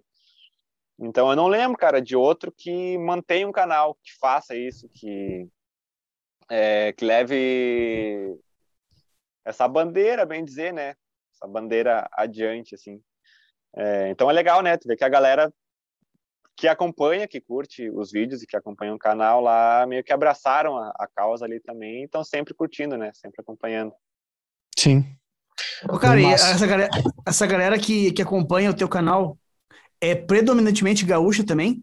Ou tem muita gente de fora que acompanha teu trabalho, fora do estado, no caso, que eu acompanha teu trabalho? A, a, maioria, eu acho que sim, a maioria, galera mais do sul, mas sempre tem alguns comentários de fora, assim, ah, Minas Gerais, acompanhando aqui de Itaópolis, não sei o que, Dópolis, Ipópolis. e aí tu, aí tu olha assim, é, bah, que né, cara? Um negócio chegando em outros lugares que tu não sabe nem que existe, assim, os caras estão assistindo os vídeos lá, tem um carinha que comenta também lá da Paraíba, uma cidade lá, não sei do que, São, é um nome de um santo lá, ah, tô aqui em São, não sei da onde, PB, sempre foi lá da Paraíba, é, acho que tem um casal do Espírito Santo que até mandou uma mensagem lá uma vez, que gostava muito do trabalho, queria um CD, que até fiz um CD daí, né, instrumental de guitarra gaúcha. Depois dá pra falar. Que massa. Que massa. Uh, e daí eles, ah, criou o CD, aí eu, ah, tem um lance do frete, que daí é o que encarece, né, para mandar para longe, assim. Sim. É, mas até quando eu lancei o CD ali, que os caras começaram a ver, eu mandei alguns para Mato Grosso, aí tinha alguns para Paraná, tinha uns lá para São Paulo, mas tudo esporádico, assim, né? Então, ah, não é que tá chegando para a galera do, do, centro do país ou do nordeste assim é algum algum público que talvez tipo, acompanhe uma Patrícia da vida, que já gosta da música gaúcha e que pela proximidade do estilo também do canal, é, vendo o vídeo da Patrícia, até aparece ali na, nas análises do YouTube ali, as origens, né? Uhum. De onde é que tá vindo o público, assim, é quando vem de, de recomendações, às vezes aparece também alguns vídeos que, que a pessoa estava assistindo e a partir daquele vídeo recomendou o meu, né? E tem vários da Patrícia ali, né? A galera assistiu o canal dela e viu, bah, tem outro que toca aqui também, vou lá ver. E aí começou a ver o vídeo, aí como tem vídeo pra caralho no canal, né? Tem mais de 300, eu acho. Daí aí começaram a acompanhar e foram indo, e aí a maioria, a maioria não se inscreve e alguns se inscrevem. Tem lá nas análises de espectadores únicos ali, já teve vezes que tinha tipo 200 mil no mês, assim. Show. E tem 40 mil inscritos. Aí, caralho, cara, porque não, não se inscreve no canal? Porque não clicar, cara, só clicar, tá ligado? Cara, é um Porra. clique, meu, ali, ó, tu, inscrito, nada demais. Mas daí não, é só assiste. Mas, enfim, né? Pelo menos estão lá assistindo. O algoritmo, até, o algoritmo até tem ajudado bastante, porque eu, por exemplo, tenho vários canais que eu não sou inscrito, mas acabo vendo, as, vendo um vídeo ou outro, e aí ele acaba recomendando bastante, porque tu assistiu, ele, Mas, ele fica parar pra pensar, aquilo. a gente é assim também, né? Tu assiste lá um canal e tu olha, bah, legal o vídeo. E aí tu uhum. vai. E aí daqui a pouco o YouTube o... recomenda um outro vídeo do mesmo canal. E tu vai lá, ah, vou ver de novo. Aí tu olha, aí tu sai. Aí chega uma hora que eu me dou conta assim, deu caralho, não sou inscrito no canal do cara, né? Vou lá me inscrever. eu, eu acho, eu fico mais puto com o cara que comenta e não é inscrito. Ah, isso também é foda. Pois é, né? Mais Pô, o cara já tá interagindo ainda, né, velho? ah, cara, tem o trabalho de, de pegar, pensar em alguma coisa, digitar, mas não pegou e fez uma porra de um clique, tá ligado? Uhum. Ah, Ô, meu, tá curto muito o teu trabalho, parabéns. Ah, tá curto muito o teu trabalho, parabéns. Aí tu vai ver, não é inscrito. Pô, vai. ah, que merda, né? ah, daí é foda. Mas Hoje eu recebi um comentário muito estranho. Você viu, Léo, o comentário que fizeram no, no, canal do YouTube lá? Não vi. Da novela? Não. Da novela? O cara falou assim: Porra, 43 minutos, cara. Corta esse vídeo e posta de novo. Que novela. Não vi, não vi. Ah, eu vi, eu vi isso. Eu, eu faço as lives, toda semana uma live de uma hora, tá ligado? O cara então tá, né? Beleza? Então, Globo... então meu canal, se 43 minutos é uma live, meu canal é um Globoplay, tá ligado? Porque é, é uma novela atrás da outra. o ca... o... É uma novela. Quem é que tu te identifica? É... Qual ator? Tony Ramos? Quem é que tu, tu curte mais assim? Puxa, velho, agora tem que pensar, não sou o cara muito de dominar Caio atores Castro. assim. pra mim, para mim, tu é aquele o, o sobrinho do o sobrinho do Silvio Santos, só que magro. Puta merda. Meu Deus. Ah, é velho, é não, aquele, ah, meu, não, aquele cara é um babaca, velho, na boa, na boa, não vou, eu sei quem é, não, não vou com a força dele, né? aqui, aqui, tudo... vou botar na tela, vou botar na tela. Pra mim, tu, tu Esse aqui, ó. é o Pedro, Pedro Bial. Aham, não, eu não gosto. Meu Deus do céu, cara. Né? Pra mim, tu, for... tu, tu é uma Opa, mudei aqui. Forçou, for... forçou demais a barra. Forçou a barra. Nada ver, nada ver. Merda. É que ele é não, cantor, ele é músico e tudo mais. Não, não, não. não ficou não. chateado, ficou chateado. Não, mas aqui meio que eu não, não, não curto esse cara mesmo, tá ligado? Eu acho que o cara é muito forçado, na boa, assim. Aqueles, aqueles humor forçado, sabe? Aqueles caras que fazem aquelas caras e bocas assim que. Oh! Sabe? Coisas que, as coisas que me, me dão nos dedos, tá ligado? Sim. o... Tá. O que, o que, que eu ia falar? Agora eu me perdi todo. É, eu, pergunto, eu, pergunto, eu pergunto, eu pergunto, eu quero saber de equipamento, cara. O que, que tu usa? Que tem guitarrista assistindo, eles querem saber de som, guitarrista. Fala aí o que, que tu usa de equipamento aí, como é que é o teu som, o que, que tu usa. Quando, antes da pandemia, como é que era o teu equipamento nos shows? O que, que tu costuma usar? Cara, então é o seguinte, é... principalmente no baile, assim, né? Quando a gente vai tocar essa parte mais rítmica, claro, na questão instrumental também é, mas geralmente guitarra tu liga na placa ali e sai gravando. Não tem uhum. Muita questão de pedal, de amp, de microfone, coisa arada. O cara liga ali na, na placa de som ali, cru pra caralho e sai gravando, põe um compressorzinho ali pra segurar as pontas ali, um reverb E dali. Mas tu, e... tu não usa nem, nem simulação de amp, tu usa, tu usa direto mesmo, aquele som de linha, guitarra na linha, comprimida, direto, só isso. Taço pra caralho. Clássica gaúcha. Sim, e no baile não é muito diferente, assim. Aí, claro, antes da pandemia, a gente não tinha equipamento nenhum, assim. Então, chegava para tocar no lugar, aí tinha lá um, um Fender Frontman, que é o pior que tem, né? Dos amplificadores da Fender é o pior que tem, racha pra caralho, muito podre, assim. Alguns ainda, os caras dão uma mexida e fica mais ou menos, e outros, os originais, é sempre uma merda, assim. Porque a questão do baile, o cara precisa de volume, né? O negócio vir para fora, assim. Aí tu dá volume no frontman ali, aí ele se peida todo. Uhum. aí tu chega em outro lugar, daí não tem amp, é só no monitor. Puta, vai no monitor. Aí tu chega em outro lugar, aí tem um vulcano, e daí até uhum. comprei um agora. Que aí é violento, assim. Ele não tem timbre, mas tem volume, que é o que eu preciso, né?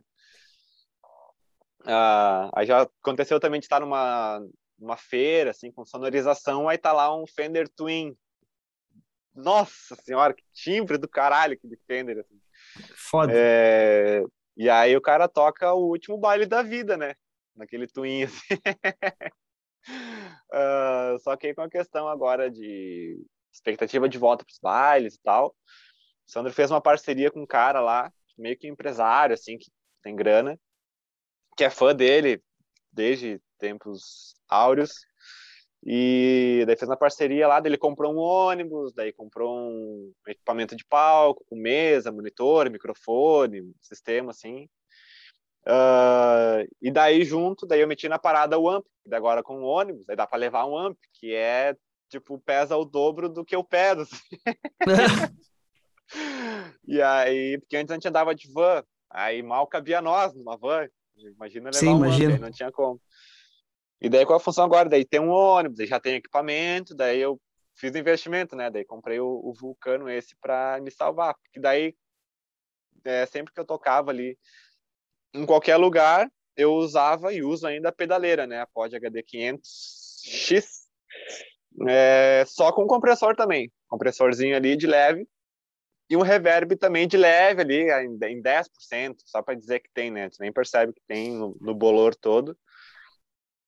Uh, e a saída, com a pedaleira, tem quatro saídas, duas P10, duas XLR, um P10 ia para o amp, se, tinha, se tivesse amp, se não tivesse também ia no monitor da frente, e se não tivesse nada, via no pelo total, sem guspe nenhum. Até guspe marrom. E aí, uh, aí pegava a saída XLR, ia para a mesa que ia para frente. Então, o som que ia para frente era o som da guitarra mesmo, que daí é uma coisa muito característica assim da galera do baile de quer dizer, alguns fazem, assim, a, a grande maioria faz, alguns não. É, que é respeitar o som da guitarra, sabe? Respeitar o timbre da guitarra mesmo. É, que muita gente até nos grupos de guitarristas assim uh, ficam falando na tal de busca do timbre perfeito, som perfeito de base, não sei o quê. Que daí o cara vai trocando de guitarra e troca de captador, e aí fica ali um tempo e vê que não é, e troca, e assim vai sempre fazendo rodízio até que acha o tal do timbre perfeito. É, só que como eu nunca me preocupei com isso, eu sempre respeitei o que eu tinha na mão, né? Então, na época lá, quando eu comprei minha primeira Fender mexicana, tinha um captador mexicano, que era podre mas como era muito melhor do que a Jennifer e a Eagle que eu tinha depois da Jennifer, então, pô, Sim. sonzeira de Fender, né? Sim. E daí, como o Fábio, esse luthier ali, sempre gostou de fuçar em captador e também pesquisar timbre, não por gostar ou não gostar, mas por conhecer o timbre dos captadores e ter uma opinião, né? Se algum dia precisasse disso. Sempre gostou de comprar, ainda quando o dólar era dois reais, assim, ele sempre comprava captador, trio de lei sensor, de de nós, eles, tudo da Fender, né? Tudo para extrato, assim. Sim. Uh, daí ele comprou cinco lay sensor na época lá. E aí ele inventou de colocar o tal de lay sensor, os cinco, em uma guitarra só. Daí Nossa. ele fez lá toda uma ligação e tal. Daí ele me emprestou a guitarra, e assim como acontece frequentemente, ele me empresta as coisas, eu gravo os vídeos, e aí justamente, fazendo o link com as histórias anteriores, foi com essa guitarra que eu gravei o Velho Oeste. Foi a primeira música que eu tirei de ouvido lá, aquele count e tal. Pode crer. É... E daí eu falei, cara, qual é que é a tua. A tua não, qual é que é o teu grau de, de, de, proximidade, assim, de paixão com esses captadores. Aí dele, não, comprei para testar só. Deu, tá, quanto é que tu quer? Se apaixonou? Gostou, me deu, ah, gostei pra caralho, assim, muito melhor do que os mexicanos que estavam na, na outra. Daí, não, vou fazendo a parceria e tal. Daí vendeu na época por 1.200, cinco licenças. Isso há sete anos atrás, né? Uh, que acabou ficando na minha pretinha, que agora eu vendi para um aluno meu aqui, é, porque daí ele restaurou uma Fender 86, aí ele fez essa pintura aqui, ó, deixa eu pegar a guita para vocês verem, que é basicamente tudo que está no canal dos últimos meses para cá, tá com ela, daí ele essa pintura, ó. Show! Que bom. Vai trocando, vai mexendo assim. Aí ela Parece troca de muda, cor né? e tal. Sim. Tipo um perolado, Nossa. assim, né? Ela é uma, uma tinta camaleão, né? Que no ângulo uhum. que tá, dá pra ver que ela pega meio que um esverdeado e um Isso. marrom meio, meio uhum. estranho, assim, meio barro, sei lá. E aí, dependendo da luz, ela fica meio azul, meio roxa. Não é barro, e aí... é tijolo, para. Nossa. é e barato. aí ele, ele colocou nela os Hot Noiseles, que é uma captação da Fender também, eu acho. Ou Noiseles é uma marca, agora não sei.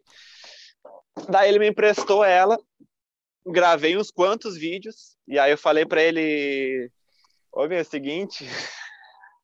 Gostei. Quanto é que vale essa guita aí? Ele, puta merda, perdi a guitarra já, né? Não vou nem ter... Não vai nem ver mais a guitarra em casa de novo. Daí ele, cara, é o seguinte, ó, o break para ti é esse. Essa guitarra para ti, pela parceria nossa de anos, já dá para fazer por 8 mil.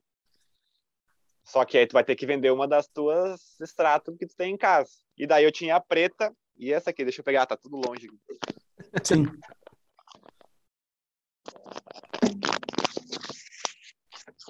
Eu tinha a preta e essa dourada. Bala. Pode crer. Pô, ele... Que escudo, hein? Ele, ele tinha comprado no AliExpress uns 40 escudos, assim, comprou num pacotão lá. E aí um desses escudos era esse dourado espelhado, ó. Show. Massa então, mesmo. É uma, caralho. Uma 60 anos, não sei se vai focar ali, acho que não. Sim, dá pra ver mais ou menos. Ela é uma 60 anos, aí apareceu ali, a ring light. É, e aí eu, cara, não vou ter como vender isso aqui. Ficando louco, né? Dele, não, então tu vai vender a, a preta que foi a primeira Fender, daí eu não tive escapatória, né? Daí vendi ela por seis para o aluno meu esse. E aí, aí juntei mais dois, daí comprei a guitarra, né? Que é basicamente um, um timbre completamente diferente do que eu estava acostumado do licença. Ele é muito mais a fuder, uhum. assim, sabe? Ele meio que, que conecta as notas uma na outra, assim, ó tocando nela, ouvindo as músicas hoje, assim, as notas estão, tipo, tudo conectado, assim, sabe? Então, claro, também o lance de estudar, de tentar limpar as notas o máximo possível, também ajuda, né? Mas essa conexão claro. das notas, eu não vi no Lei Sense, mesmo depois, mesmo vendo que eu conseguia fazer isso nela, eu não via no Lei Sensor, assim, então eu meio que achei o meu timbre, né? Nessa, nessa coisa, assim, de achar, de buscar o timbre perfeito, assim. Meio que achei um timbre que vai ser muito difícil eu trocar, sabe? É, então é uma característica minha, assim, de não me preocupar muito em, em montar timbre em pedaleira. Claro, daí para distorção, para drive, daí é outra coisa, né? Mas para timbre limpo, assim, pluga a guita ali em linha na placa e já era. Sai gravando, respeitando, respeitando a guitarra, respeitando o som dela mesmo, né?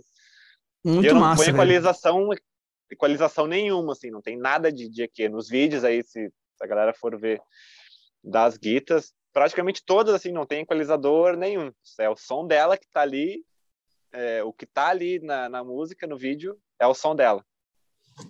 Então é... Interessante, né, velho? Porque tu vê, tu fez um caminho muito massa, é um caminho oposto do, da, da maioria da galera, assim, porque quando tu entra nesse esse papo de timbre perfeito, para a maioria da galera, os caras têm uma visão de algo. Tipo assim, eu quero soar como alguém. Tipo, ah, quero o timbre igual ah. do fulano, timbre igual do ciclano, sabe? Aquela coisa de que como se o som do cara fosse exclusivamente o equipamento, entendeu? Esquecendo que o jeito que o cara toca é, é muito mais do que o equipamento, né? Tá, isso é uma discussão que de, nem vamos entrar muito, né? Porque gente que vai dizer que não, não sei o quê. Mas, mas enfim, vamos, vamos botar aqui que tem tá uma porcentagem merda, grande. Tá falando a merda. É, mas, tem, mas, mas, cara, o, o, fato é que, tipo, tu descobriu o teu timbre a partir do jeito que tu toca. Tu encontrou um equipamento que servia para a forma que tu tocava. Olha, o, é, essa é a forma que eu considero ideal do cara ir atrás do equipamento, tá ligado? Algo que sirva para ti, não que não algo para tu te adaptar. Por exemplo, que tem gente que ah, mas tu vai pegar, tem gente que é tradicionista, tradicional com instrumentos assim. Ah, o cara pegou uma extrato, botou um humbuck na ponte. Ah, cagou a extrato, não sei o que. Se, cara, se para ti funciona, é, é, é para tu tocar, é para tu fazer música, como é que tu vai julgar alguém que já estragou a guitarra porque botou um humbuck na ponte? Tipo assim, cara, é esse tipo de visão que eu não concordo, sabe? O cara achar que tu tem que servir instrumento e não o instrumento de servir. Porque no fim das contas é que eu falo, o instrumento é uma ferramenta, velho. É uma forma de te ajudar a levar emoção, música para as pessoas. E tu tem um jeito particular pra caralho de tocar, e tu tava na busca de achar um, um equipamento que te uh, ressaltasse isso, entendeu? E foi o que tu fez, sabe? E, e Sim. Parabéns, parabéns de cara, de verdade, porque essa não, é a forma na verdade, que... certo, assim. É claro que daí entra a questão da referência, né? Quando o cara está começando, tu vai buscar ouvir é, quem tu se identifica mais, né? Ah, então me identifico Normal. com ciclano, com ciclano Normal. e tal, e aí Normal. tu busca aquele som, né? Tu busca aquilo ali porque tu tá alucinado com aquilo e, e teu sonho é tirar aquele som ali, mas como aconteceu comigo, né? O cara sempre fala assim, é, fui tendo as referências, mas talvez por também ter contato com o Fábio da vida ali, que já hoje tem 30 e vários, assim, 34, acho, não lembro. Se ele assistir depois aí, não fica bravo, porque eu não lembro, caralho. Chamou cara de velho.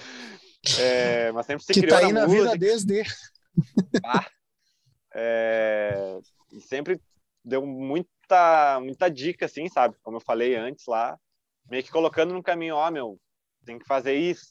E aí eu, como um bom ouvinte, ia lá e fazia aquilo. O, o próprio Sandro também, né?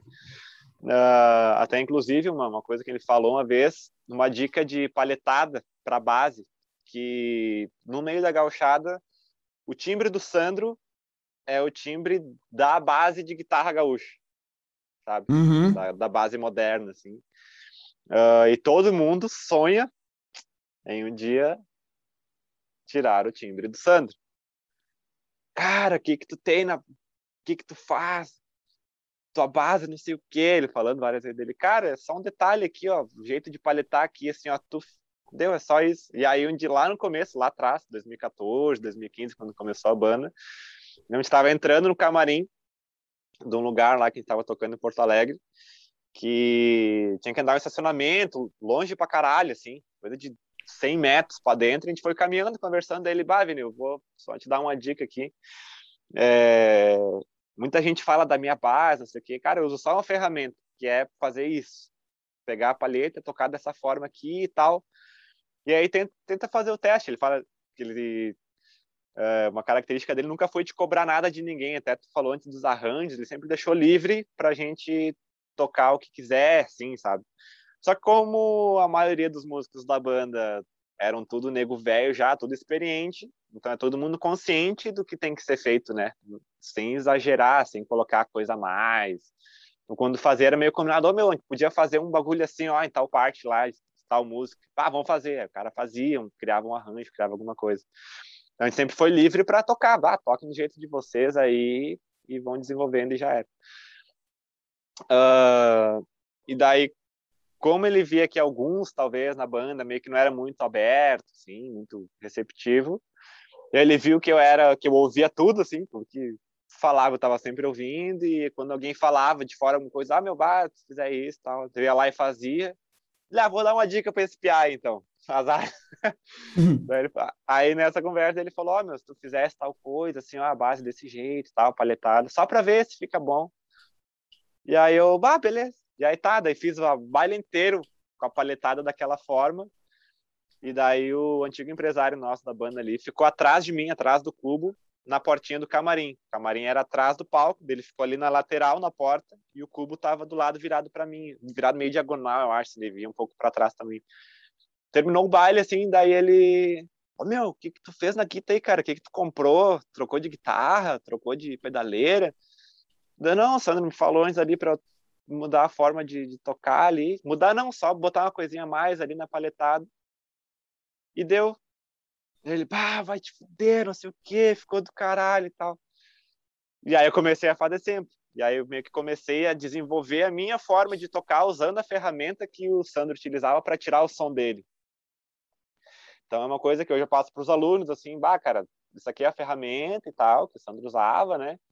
E usa ainda, que para ele funciona dessa forma, para mim funcionou de outra forma, para ti vai funcionar de outra forma e para todo mundo que for tocar vai funcionar na forma de cada um. Então é uma ferramenta para tu aprimorar o som, entendeu? Para aprimorar aquilo que tu tá fazendo e que tu não vai tirar o som do Sandro, tu não vai tirar o meu som, não vai tirar o som de ninguém. Tu vai usar a ferramenta para desenvolver a tua forma de tocar. E o cara, caralho, nunca tinha pensado nisso. Ô, meu, fiquei, fiquei, curioso, fiquei curioso. Tu consegue mostrar para nós o que, que é esse, esse lancezinho aí? pegar a paleta e aí geralmente a gente toca com a pontinha da paleta, né? Uhum. Daí ele falou, ó, oh, cara, tenta colocar um pouquinho do polegar junto. Já tô dando a, a morta aqui, né? Sim, sim. Toca com um pouquinho do polegar junto. Vai dar um estaladinho, tu não consegue tirar só com a paleta. Hum, e aí eu só virei um pouco a mão assim, aí encostava um pouquinho do polegar junto. Ficavam, em vez de ficar um tá, tá, tá, tá, ficava um tchac, ficava meio comprimido, assim, sabe? Mais brilho eu, também. É, e aí a primeira música que eu toquei, assim, deu, ah, que fuder, cara, são diferentes, assim. Aí ele só me olhou assim. Detalhezinho, né? Um detalhezinho. Segue, né? segue que tá do caralho. Que interessante. E, e aquela, uma coisa muito coisa banal, é só. Pra quem tá ouvindo, assim, pra quem tá ouvindo, assim, meu, que equipa que esse louco tá usando? É, era até engraçado, porque nas músicas da época do Tia Garotos, que ele gravava, ele sempre gravou as guitarras mesmo, mesmo parando de, de, de tocar, né? Ele, ele cantava, ele continuava gravando e tinha algumas músicas, por ele sempre ter muitas referências também, assim, ele fazia alguns solos com um crunchzinho, um drivezinho uhum. fraquinho, assim, que ele arrumava na pod dele, a feijãozinha, aquela vermelhinha, não sei se vocês lembram. Claro, esqueci claro, o, sim. Esqueci o modelo dela arrumava um timbre ali, tá, um drivezinho bem fraquinho assim, e tocava com o dedo. Fazia os solos pegada Dire Straits, assim. Sim. Pela referência, pela influência do cara, né? E aí ele falou que teve um dia que tinha um guitarrista chamado Alessandro Turra, que foi a mesma estação do Sandro, ele tocava guitarra na banda, Brilhação, nome da banda. Aí saiu o cantor, daí ele sumiu os vocais porque ele também cantava, né? Então ele parou de tocar guitarra, assim. Mas aí na época, quando ele tocava guitarra ainda, ele chegou pro Sandro, ô Sandro, já troquei de pedaleira, já comprei pedal, troquei de amp, troquei de guitarra e nunca consegui, cara, tirar o som que tu tira nos solos lá de tal música que ele tinha feito solo daquela forma. Daí o Sandro, tu já tentou tocar sem palheta? Ele é, ele é como assim? Ah, tu nunca viu Mark Knopfler tocando guitarra do Dire Straits? Daí ele, ah, é que tu faz assim sem palheta. Dele, sim, tu faz meio que, for parar para ver, algumas notas que toca com o dedão fica meio que um slap no baixo, assim, tu puxar, dá aquele som. Ele dá um, uma comprimidinha na largada, assim, não é só tocar a nota, ele dá um, um estaladinho na largada que tu não consegue com a palheta. Dele, vai te fuder, que, bah, ficou puto daí, né? Vê, né? Então é tipo os detalhes, assim, que Podia ter economizado é, uma penca de vai... dinheiro, né? Mas tá louco, ah, não, com não certeza. ter comprado tanta coisa, né? Pra tirar o som e era só tirar a palheta, né? Olha só, né, meu? Que interessante isso aí, cara. Tu vê na música gaúcha é muito presente, pelo jeito, né? Pelo que tu tá me dizendo, assim, tem, tem muito dessa parada do jeito de tocar, né? Influencia muito, né? Até porque, pelo que tu disse, vocês não, não exploram tanto o, o lance de sonoridade de amplificação. É quase que a guitarra crua, assim, como tu disse, tu, uhum. é o lance do, do, som da guitarra mesmo, né? Então, ali tu tem muito para explorar em termos de pegada mesmo, né? Já que a amplificação em si não vai estar tá modificando o timbre, toda a modificação que vem basicamente é do jeito de tocar, né? Então, às vezes, Sim. os caras não, não acabam não se dando conta, né? Trocam de equipamento e não se dão conta que um simples jeito de pegar ali a palheta, às vezes, pode dar uma diferença gigante, assim. Muito, muito legal, Sim. cara, saber não, disso. Isso assim. é, ah, é muito comum, cara. Tinha um outro guitarrista também, é, tipo assim, de bandas menores, assim, que aí já não tem muita experiência, aquela coisa, está começando, e aí tira um som meio, meio mais ou menos, e aí diz o nosso operador da banda hoje, ali, o técnico de som, que ele estava em outra banda que tocava com um cara que era foda, assim, tocava pra caralho. Só que daí o técnico da banda anterior não foi, daí ele teve que fazer e tal. E aí era passagem de som, meio fim da tarde, assim, aí o cara tocou, e aí era até amigo desse, outro guitarrista também tocou e saiu aquele som meio mais ou menos, assim, meio, meio sujo, né? Sem muita definição de base e tal. Aí, como eles eram meio amigos, daí ele pegou. Aí o outro cara, esse da outra banda que toca pra caralho ali, pegou a guita e aí foi tocar alguma coisa assim e tal. Da...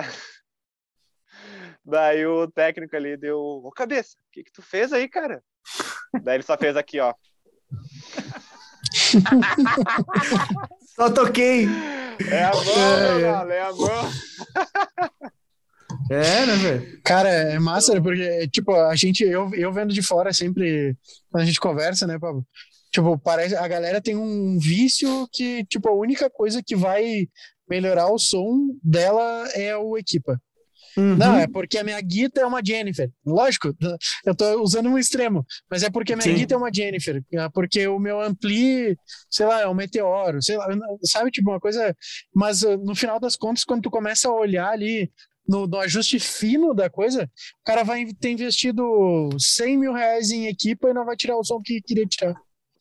É, ele não investiu naquilo que mais precisava, que é a forma de tocar, né? É. Sim não estudou, é. não buscou aperfeiçoar, e daí não adianta, né? Não é equipamento que vai salvar. É só ver o vídeo não do Satriani tocando com uma guita de 100 pila ah, lá. Tô ligado. Deve ter visto, acho. Já, já vi tá? Casa do sim, amigo sim. dele lá.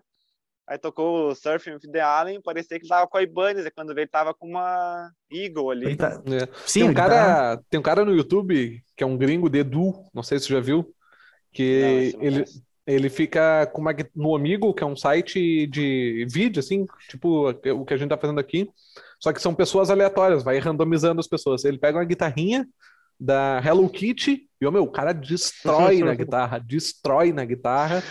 E ele chega assim, ele chega tri, ah, o que, que tu gostaria que eu tocasse pra ti? Daí ele começa de arreganho com, tipo, ah, tô aprendendo agora, fica tranquilo, pá. Daí as notas tudo duro, assim, do nada. Mas essa aqui eu aprendi semana passada, te liga. Pá! Daí ele destrói. os caras só fazem assim, ó. O que, que tá acontecendo? O meu é bizarro. É legal.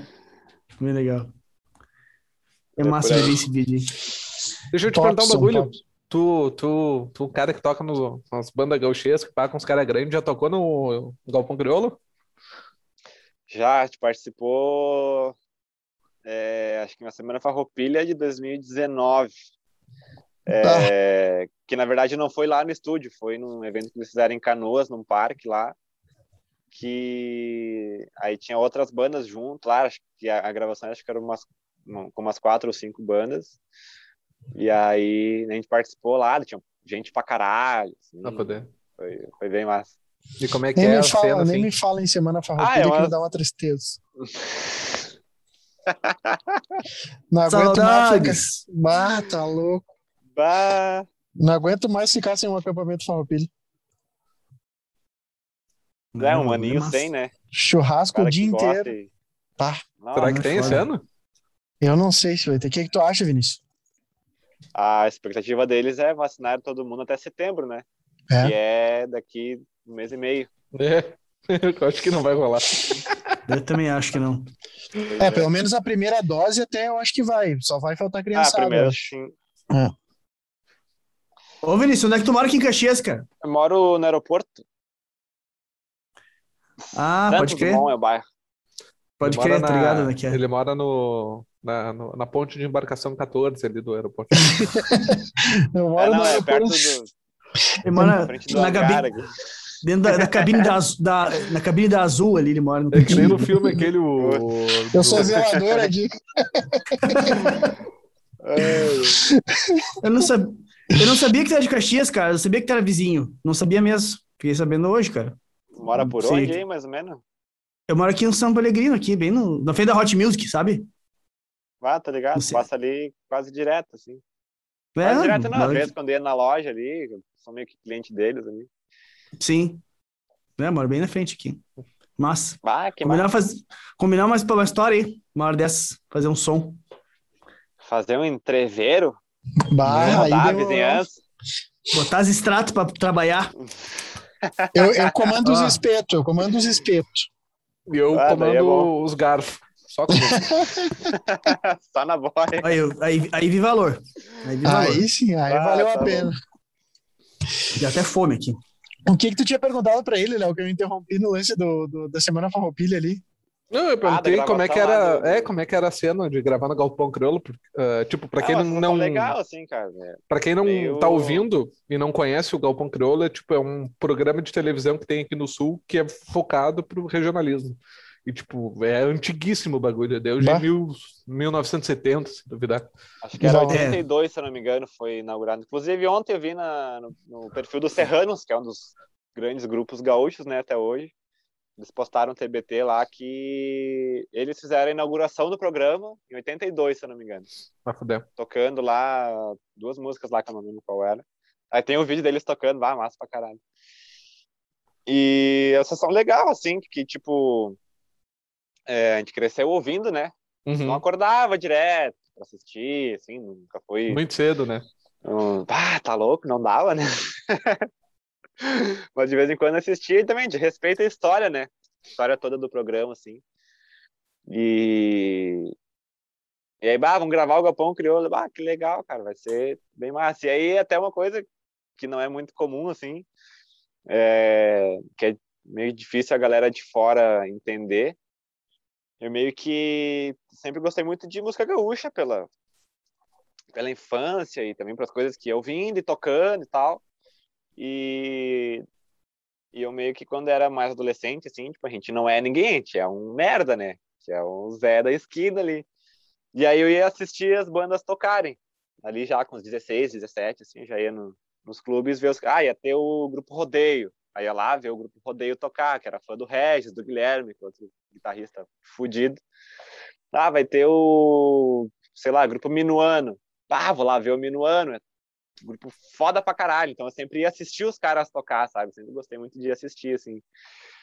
E Aí tinha um grupo Sorriso Lindo, que hoje os caras são tipo amigos, assim, mas de assistir os caras, pá, os caras são foda, não sei o que, saía do, do, baile, assim, emocionado, né? Tipo, tu vê um show de rock, assim, tipo, vê o Slash na tua frente, assim, tocando, sabe? Sim. Claro, dadas as devidas proporções, né?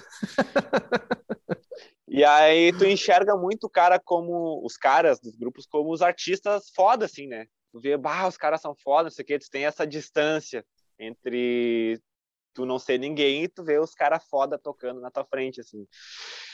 É, e aí, quando veio o lance de entrar na banda do Sandro, tipo assim, um ano antes, eu tinha ido ver um baile deles aqui em Caxias, no Panela Velha, quando ele tava no Tia Garotos ainda. Banda estourada na novela, na Avenida Brasil, tocando o Brasil inteiro. Cara, não cabia uma mosca dentro do baile, assim, de tanta gente que tinha. E aí, ver os caras tocando, pá, foda, né? Nunca tinha visto o Sandro cantar, assim, né? E aí, aí um ano depois, daí ele me liga para fazer parte da banda. Bah, eu atendi aqui, né? que legal. Cara, nervoso, assim, aí também pelo Marlon, por ele ter tocado no Tia Barbaridade, ter furado o DVD que eles gravaram em 2006 no Teatro Pôr do Sol, lá, no Teatro Pôr do Sol de Porto Alegre. 40 mil pessoas no DVD, aí eu, eu assisti no mínimo umas 300 vezes aquele DVD. E aí, quando veio, eu ia tocar com o cara que tava assistindo o DVD ali, que era fã, e com o Sandro nem se fala, né? Por ser uma influência também da guitarra.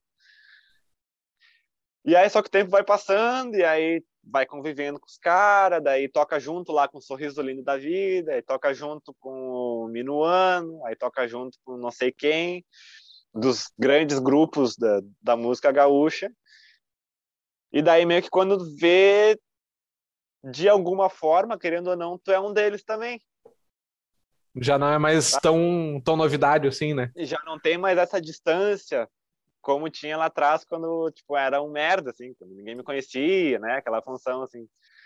É... Então, tipo, que nem tu falou do Galpão Criolo, meio que se fosse na época, pá, meu Deus, gravar o Galpão Criolo, nossa senhora, que é fuder. Mas por já ter essa convivência com os caras foda e claro, não, não que eu me ache foda, assim, na questão de.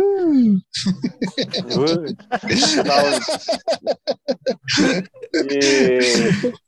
Sabe, só você entender, assim. Mas de talvez, tipo, a galera mais nova hoje ver nós tocar como eu vi os caras antes, de achar, nossa, os caras são foda, por causa disso, né, que quis dizer. É... foi algo mais normal, assim, sabe? Gravar o, o programa uh, por não ter muita distância nessa questão de já né, ser mais desapegado, assim, ah, vou lá gravar o Galpão Crioulo, beleza. Tipo, nada muito demais, né? Sempre tinha aquela coisa, não, bah, vou aparecer na TV, agora eu tô famoso, né? Quando era menor tinha essa, essa ideia, né? Não, bate, tem que ir pro Faustão. Quantos me disseram, cara? Eu tinha 10 anos. Não, tu tem que ir pro Faustão, porque não sei o quê. Daí eu ficava olhando. Assim. Daí hoje eu vejo que não ia adiantar nada, né? Não ia dar nada minha vida. Claro, seria massa pra caralho, não vou dizer que não, né? É, mas, tipo, ali não é, é, não é o objetivo, né? Não é algo que que vai fazer eu tocar melhor ou que né, vai mudar a minha vida da água para o vinho, assim. Então, cara, só faz outras coisas do jeito que tem que fazer. Que se um dia vai, vai, vai aparecer no Faustão, que agora até nem, nem vai ter mais, né, o Faustão. É, mas se um dia lá não sei o quê, não, beleza. Mas se não vier, eu estou fazendo o melhor que eu tenho que fazer hoje aqui, né? Então, se não for, não vou ficar triste por isso. E se for, claro, ficar faceiro mas consciente de que não é tudo, né? Que ali é só uma só a cereja do bolo. Assim. Mas tem um tem um filme que mostra que fala praticamente essa história que tu falou, bah, quando eu era, quando eu me sentia, vamos mudar não que eu era, né, mas me sentia um, um bosta, um bosta ali olhando e do nada eu tô lá e, tipo, hoje em dia, de repente tem algum outro piá lá embaixo olhando, sabe? Uh, tem um filme que mostra que, se eu não me engano, é Rockstar o nome do, do filme, que é um, um, um magrão que ele curtia muito uma banda de metal e aí a banda de metal começa a procurar um ah, vocalista tá. e ele vira o vocalista da banda. Vai, é, é bem por esse caminho, assim, até que o dia ele não aguenta mais e tem um, um cara cantando lá embaixo, ele bota o cara a cantar e, e, e começa de novo o ciclo, assim. O bem massa. Bem, é, é bem, bem louco, bem louco. Ontem é, o caminho. Eu, eu tava ouvindo um podcast de um cara dizendo que, tipo, uh, o, lance, o lance todo, tipo, da cabeça dele lá, hoje, hoje ele faz parte de um grupo que ele era fã antes, é que nem, mais ou menos que nem tu, na tua história, assim. E, o, e ele, uma da, o que fez a diferença para ele foi ter escutado um dos caras do grupo dizer pra ele, pra, tipo, cara, o grande lance é tu não desistir nunca do que, do que tu quer fazer, sabe? E daí ele, ele, ele na, botou na cabeça que não ia desistir e hoje faz parte do grupo. Foi bem, bem massa, assim, bem massa mesmo. Pra quem, é pra quem nunca... aqui em casa até. Pode falar, pode. Falar, pode falar. Não, que tipo assim, na época lá, de adolescente ali, o pai e a mãe sempre estavam em cima, né? Sempre incentivando, levando aqui, tinha programa de rádio, ia lá, levava um programa, ah, vai ser lá em Bento, azar, levava lá em Bento, e voltava de noite, de madrugada, eles nunca mediram esforços para isso, sabe? Uh, e aí até na época teve um cara, um radialista aqui da Rádio Viva, aqui de Caxias, de Caxias não, de Farroupilha, mas que é a maior da, da região toda, que ele me, começou a me levar nos bailes para tocar com alguma banda, fazer um brasileirinho, tocar uma música gaúcha, fazer alguma coisa assim. E aí, inclusive, foi ele que levou na banda que o Fábio tocava, que é meu luthier esse, que foi ali que eu conheci ele e a gente começou a parceria a partir disso, assim. Só que ele chegou uma hora ali pelos 12, 13, que ele falou, ó, oh, o que eu tinha que fazer pelo Vini eu já fiz. Então agora tá na hora de ele começar a caminhar com as próprias pernas. Bah, minha mãe enlouqueceu não, porque não sei o quê, porque tu tem que fazer isso, porque tem que ajudar o Vini, porque não sei o quê, porque...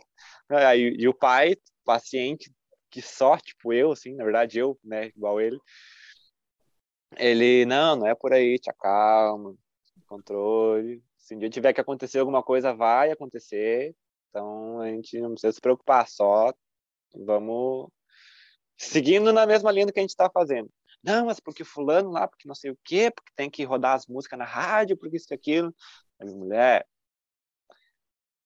se ele tá dizendo, ele que é um cara experiente, tá dizendo que meio que a parte dele ele fez, então agora tá na hora de dar o próximo passo. E a gente vai continuar dando, vai continuar levando o Vini nos lugares, investir não sei o que, ah, tem que comprar uma guitarra nova porque ele precisa de não sei o que, tá? Vamos lá, vamos comprar uma guitarra nova, vamos continuar fazendo o que tem que ser feito. Se um dia tiver que aparecer uma oportunidade, vai aparecer. E nada melhor do que um, um cara com uma experiência do tamanho do Rio Grande para ler isso lá atrás e ver que isso se, realmente se concretizou, sei lá, seis anos depois, sete anos depois, né? Realmente foi que, que acabou acontecendo. Coisa de pai, né? Que enxerga é. assim, não, mas... Pá, é isso aqui. O mais a fuder é que os teus coroas incentivaram, né? Tipo, é. não é Sim. aquelas coroas antigas que, não, isso aí não, não é trabalho, enfim. Isso aí já é um diferencial monstro já. Nossa, muito legal mesmo. É, já é um ponto de partida que não é todo mundo que tem, né? Alguns tem que meio por conta, os trancos e barranco ali, vai na, na, na, força do ódio mesmo, e vai fazendo. Só que se o cara tem um empurrãozinho, ajuda, né? Então isso acho que claro, foi algo total. muito importante, assim, na, na trajetória toda. Já tocou na concha acústica de Cidreira ou não? Já, gente pra caralho. Muita ah, gente. Verãozão, assim, tá lotado, né, gente? A full, assim, não por nós, mas causa do carnaval todo, né? Sim.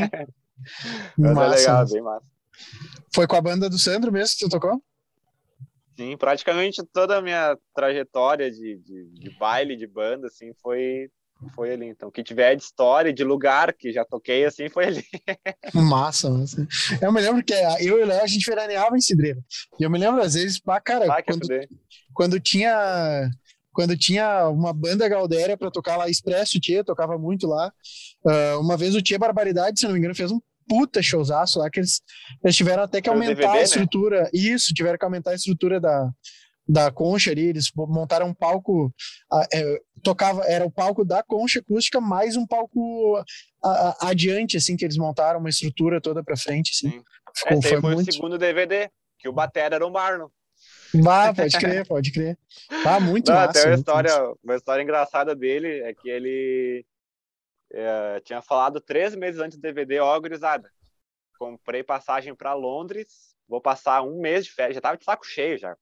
Se mandasse ele embora, ele era sócio da banda, né? Uhum. Era dono da banda junto, sim. Se mandasse ele embora, ele não tava nem aí. Não, tô brincando, não era bem assim. Melhor grisado. Não, vai, vai que dá merda, né? É, melhor grisado. Só pra não dar problema. É, comprei passagem pra Londres. É, vou passar um mês lá de férias. As férias vai ser esse mês de Londres lá. Então, é, o Petiço, que era o percussionista, também tocava gaita e tal, que hoje é o gaiteiro ainda da, da banda do Tchê. Tocava batera também, ficou aquele mês tocando batera, eu acho. Não sei se eles pegaram algum outro, assim, mas acho que foi, foi ele que daí fez a batera naquele mês. E aí, eu, ó, três meses antes, comprei passagem, vamos fazer. Acho que umas duas semanas depois, eles marcaram a gravação do DVD uma semana antes de ele viajar. Putz! Daí ele. Daí ele falou: Ó, oh, gurizada, na semana seguinte eu vou viajar, vocês estão sabendo, né? Sim, dele, bah, cara, mas e, e se os caras da banda, né? Tá, e se precisar regravar alguma coisa? Nem me viu. Tá comprada já, filho. O que eu vou fazer? Dele, não, mas é. se errar alguma coisa, dele. Deixa pro Tata. Deixa pro, pra mim que aqui tem braço. E gravou e não regravaram nada de, de bateria, assim. Ele sempre foi muito foda, né? Modéstia à parte, sim, sempre foi muito foda, muito preciso, sim. assim de tocar. E aí, não, só deixa para mim que, que vão meter. E aí gravaram, e aí gravou o DVD, uma semana depois foi para Londres. Voltou um mês, eles já nem queriam mais assistir o DVD no ônibus, né? Já estavam um mês inteiro assistindo, assim, as filmagens, as coisas lá.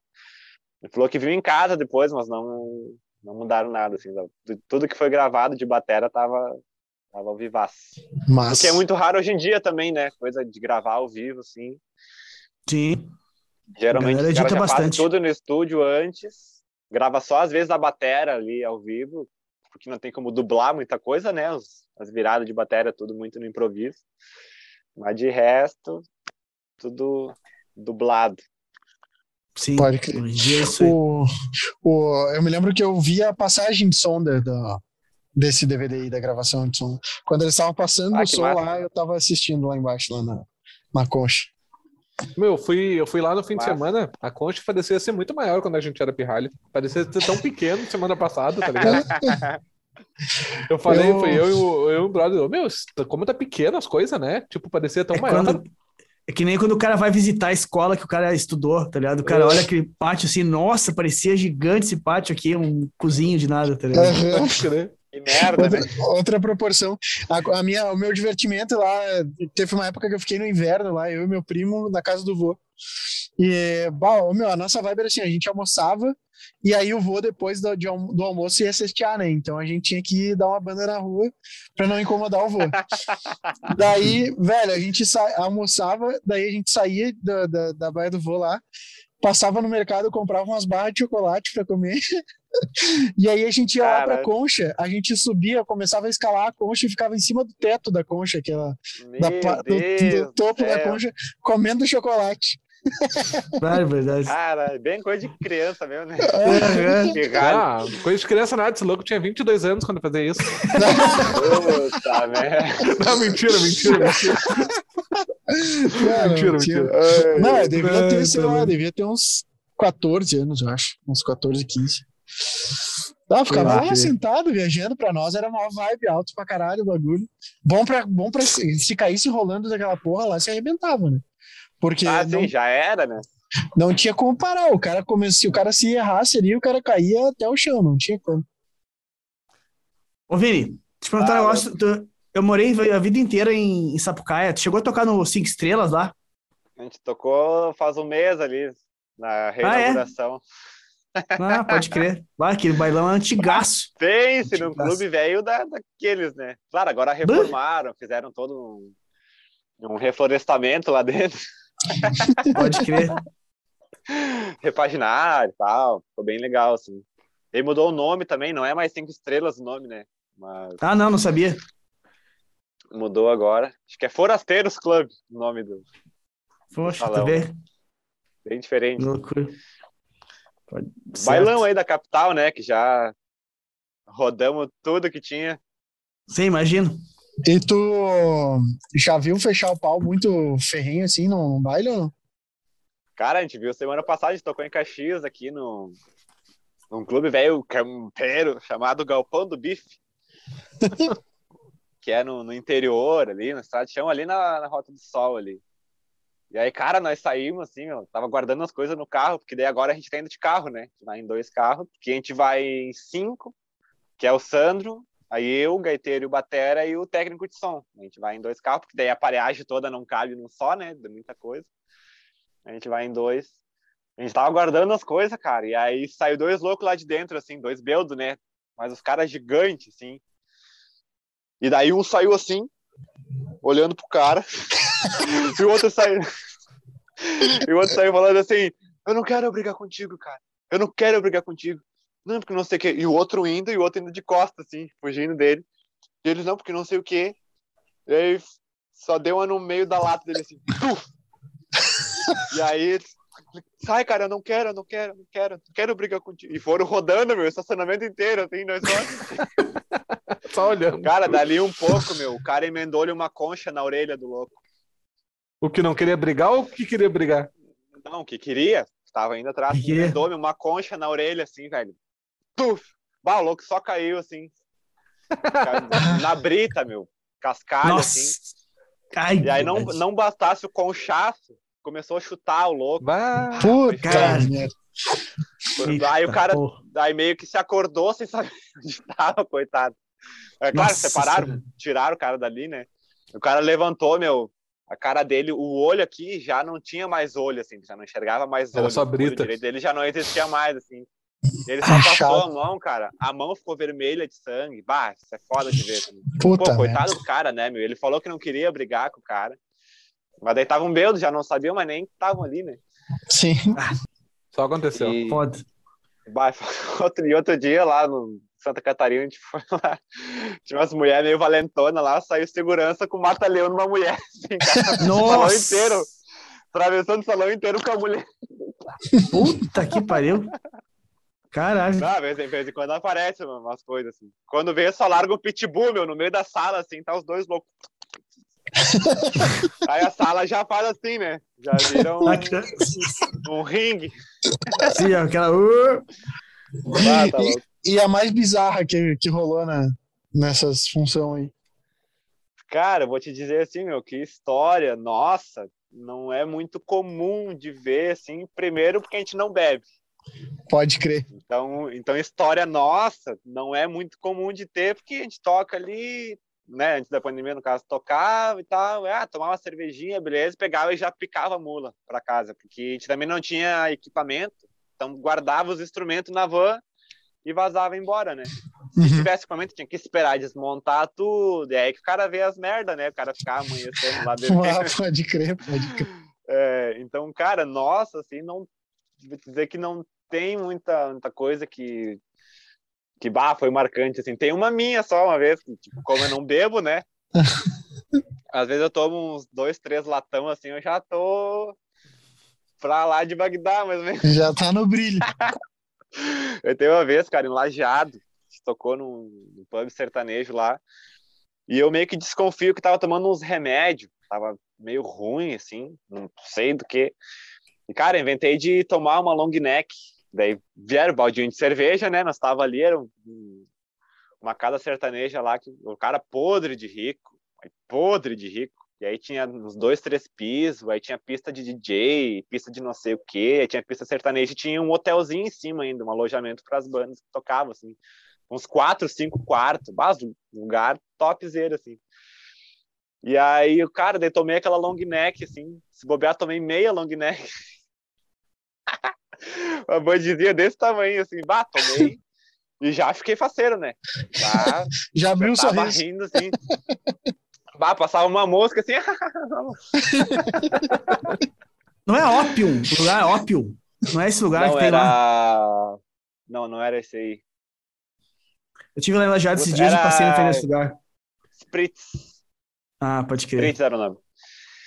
E aí a gente voltando, isso lá no começo da banda, lá em 2014, 2015, por aí. Só que, tipo assim, o lugar que a gente tava era meio que no terceiro piso do lugar, assim.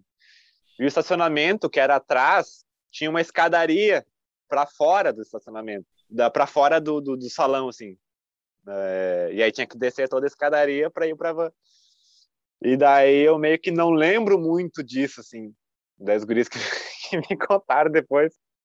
Que, cara, eu desci aquela escadaria e aí tu descia toda ela e aqui tinha uma parede que eu tinha que virar para cá. E eu fui But foi reto. parede.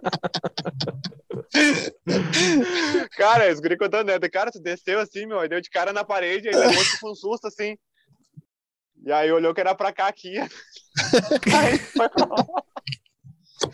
Daí a gente foi tomar um café depois, num restaurante ali, de beira de estradas, seis da manhã, assim, cinco da manhã. E daí eu sentei, assim, aí tomei um café, comi um pastel lá, daí quando fui levantar, a mesa não tinha só os pezinhos, ela tinha uma coisa horizontal toda, assim, também na mesa. E aí, pra sair com a cadeira, eu botei lá pra trás e o meu pé enganchou. Puta. Nossa senhora. Eu já vi o Cara, daí meio que me seguraram, assim. E aí dizem eles que eu falei, cara, só não conta pro meu pai, não conta pro meu pai. Bah, guriz... gurizão, foda. Vamos meu guri, pai. né, cara? Guri é foda. Só que o foda é o seguinte, cara, tomei meia long neck de cerveja, velho. Fiquei assim. Então não é possível que eu só comer a long neck e ficar assim, né? Então, ah, eu tenho tomado algumas coisas, uns remédios, uns negócios assim. Nossa. Bah, imagina o cara. Uma, Pra ficar uma nesse bebe- estado. Pô, Uma tá bebedeira, de long Bebedeira. neck. tá, Tá louco, tá louco. Ah, tá louco, foi foda. Ai, ai. Meu, mas Ai, foi ai. do Cara, caralho, meu. Do caralho mesmo. Muito massa. Show de bola. Achei. Ah, é- é- Pô, brigadão, essa- hein, pela. pela essas histórias história de baile sempre é bom de ouvir, né? Ah, sempre, Ah, sempre tá mais. louco. Vamos fazer uma edição. Histórias de Baile. Aham. Pior, né? Ah, não, aí, aí tem que chamar os nego velho das antigas, né? Pra daí bah, daí os causos Eles... são gauchescos. Aí são grotescos daí os bagulhos. Só tem história uma, cascuda. Tem uma que daí, claro, não é minha, que o Sandro contou, né? Só pra, pra terminar aqui. Que deu uma peleia lá, não sei aonde. Quando tinha garotos, né? Ele tava no Tinha Garotos ainda. Deu uma peleia não sei aonde lá. Que aquelas brigas de fim de baile, né? Só que num troço bem mais generalizado, assim. E aí no Tinha Garotos tinha o Neguinho Gil, que era o percussionista, e o Vini Leite, meu xará, que era o guitarrista da banda. E eles, bah, sossegado, assim, vendo a briga lá no estacionamento, na frente do ônibus, assim, vendo a briga. E aí eu não sei, cara, o que, que deu lá que que tinha um louco que achou que acho que alguém tinha pego a mulher dele, daí ele tava loucão, querendo pegar o cara, mas não sabia quem era o cara, assim, tipo, o cara tava tava fora das ideias. E daí é, eu, não, eu não sei, acho que eles deviam estar tá já meio aqui também. Aí eu vi nesse, vou lá ver.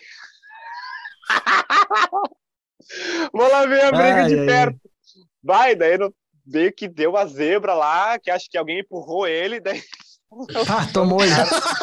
bah, já, já deu uma zebra, assim. Eu sei que deu um enrosco lá grande, e aí o cara, esse que tava louco, tava com um capacete na mão. E aí meio que começou a correr atrás do Vini, esse. Meu, E ele já fugindo do cara, assim, já fugindo do louco.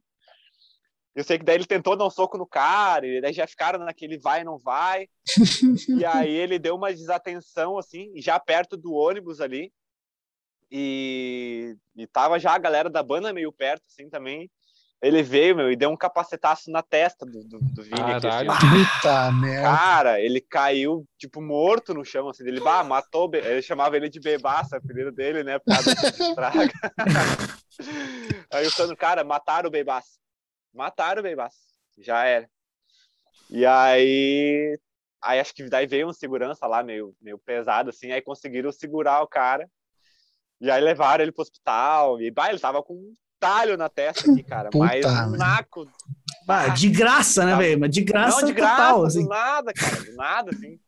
Aí levaram pro hospital, aí fez um monte de ponto na testa, aí fez toda uma função lá, mas aí conseguiu sobreviver. Ah, né? é verdade. É um atentado. Só... Mas imagina, cara, pois... só... imagina o barulho do capacete. Tá louco, cara? Toque. Foi só, dar um capacetaço só... na testa, assim. Foi só dar uma espiada, acabou com a cabeça rachada no meio. Tá louco. Sim, do nada, cara. Vai, tá louco. Mano, que barulho. Deus ali. Tem que chamar o nego velho pra contar esses casos aí mais das antigas. É, tem história, meu. Bato. É. Nós piar, né? A gente fica só ouvindo. Tem usar ouvindo e risada, né? Imagina, né? É, mas... Show de bola. Legal mas, Vini, sim. Brigadão, cara, por ter aceito. Foi muito massa, muito divertido. Deus Tenho certeza livre, que a galera, agradeço, galera, vai, galera vai curtir com certeza te conhecer, assim como a gente curtiu aqui, conhecer um pouco do teu background e tal. E, pô, fiquei feliz de saber que tu é vizinho aqui. Com certeza vamos combinar alguma uma parada particular aí, tocar um som, tomar, comer uma carne, alguma parada. Vamos dar que vai ser massa. Obrigadão pelo teu tempo vamos e pela tua disposição aí. Vamos dar ele para não tomar, ele, como diria. Com certeza. O poeta. É. Fechou todo Eu que agradeço aí o convite aí prosear um pouco, vocês que eu gosto de falar, pô, já falei, ó, oh, gurizada, vocês preparem o ouvido. Não, foi massa, é isso aí, foi massa, foi do caralho. É legal, né, o cara, o cara fazendo as parcerias assim, contar um pouco da, das histórias, fazer a galera conhecer também. Claro, com e... certeza. precisar de alguma coisa, estamos aí, né, vamos marcar um entreveiro campeiro aí, fazer um, um som, fazer uma carne. Vamos, vamos, vamos, bora. Vamos dar, Mas... vamos dar. E é Meu... isso aí. Meu, brigadão pelo teu tempo aí, foi do caralho, muito massa. Imagina eu. Um, um, um prazer, um prazer conhecer alguém que já tocou na concha acústica de Cidreira. Subiu um ponto a mais aí no teu conceito, então. É, é, eu tô, com certeza. deixa eu te falar, Vini, todo cara que vem aqui no podcast recebe essa pergunta do Rafael, tá ligado? Ele tava, tava buscando alguém. tá buscando alguém pra poder. Aí, ó, já tá ah. o título, o título aí, ó, guitarrista Galdério que tocou na concha acústica de Cidreira. Já vai pra, já vai pro título ali, ó. Já é o clickbait já. Tocou é. na concha acústica. É, né? Meu, brigadão mesmo. Ah, foi tá muito, louco. muito, muito massa mesmo. Valeu. Foi, foi ah. foda. Fechou todas, então. E tu, guitarrista, que tu nos escuta até agora, já deixa o teu like, já te inscreve. Favorita aí se tu está ouvindo pelo Spotify, pelo Deezer, pelo Apple Music, Google Music, seja qual for. Já deixa inscrito no Instagram. De segunda a segunda a gente tá liberando conteúdo para aumentar o teu feeling na guitarra, desenvolver essa emoção que tu pode transmitir pelo braço da guitarra e aprender a como criar solos improvisos de uma forma diferente do que tu já viu ou tu já fez na tua vida. Beleza? Valeu, Vini. Obrigadão pela participação. Rede um social. Galera, galera que quiser conhecer meu canal. Isso, também, isso. Né? Isso aí. um abraço, gurizada. Qual é o teu é. arroba? Conta pra gurizada, hein? Falei, falei como é que o pessoal te encontra. No Instagram, Vini Modelski, sem, sem o nome completo, né, de Vinícius, só Vini Modelski. A gente deixa escrever. Aí no YouTube, no YouTube põe Vinícius Modelski ali, vai ter os vídeos tudo lá e só curtir. Show de bola. Show de bola. Valeu então, guitarrista. Agora é só pegar a tua guita, sentar a palhetada e emocionar.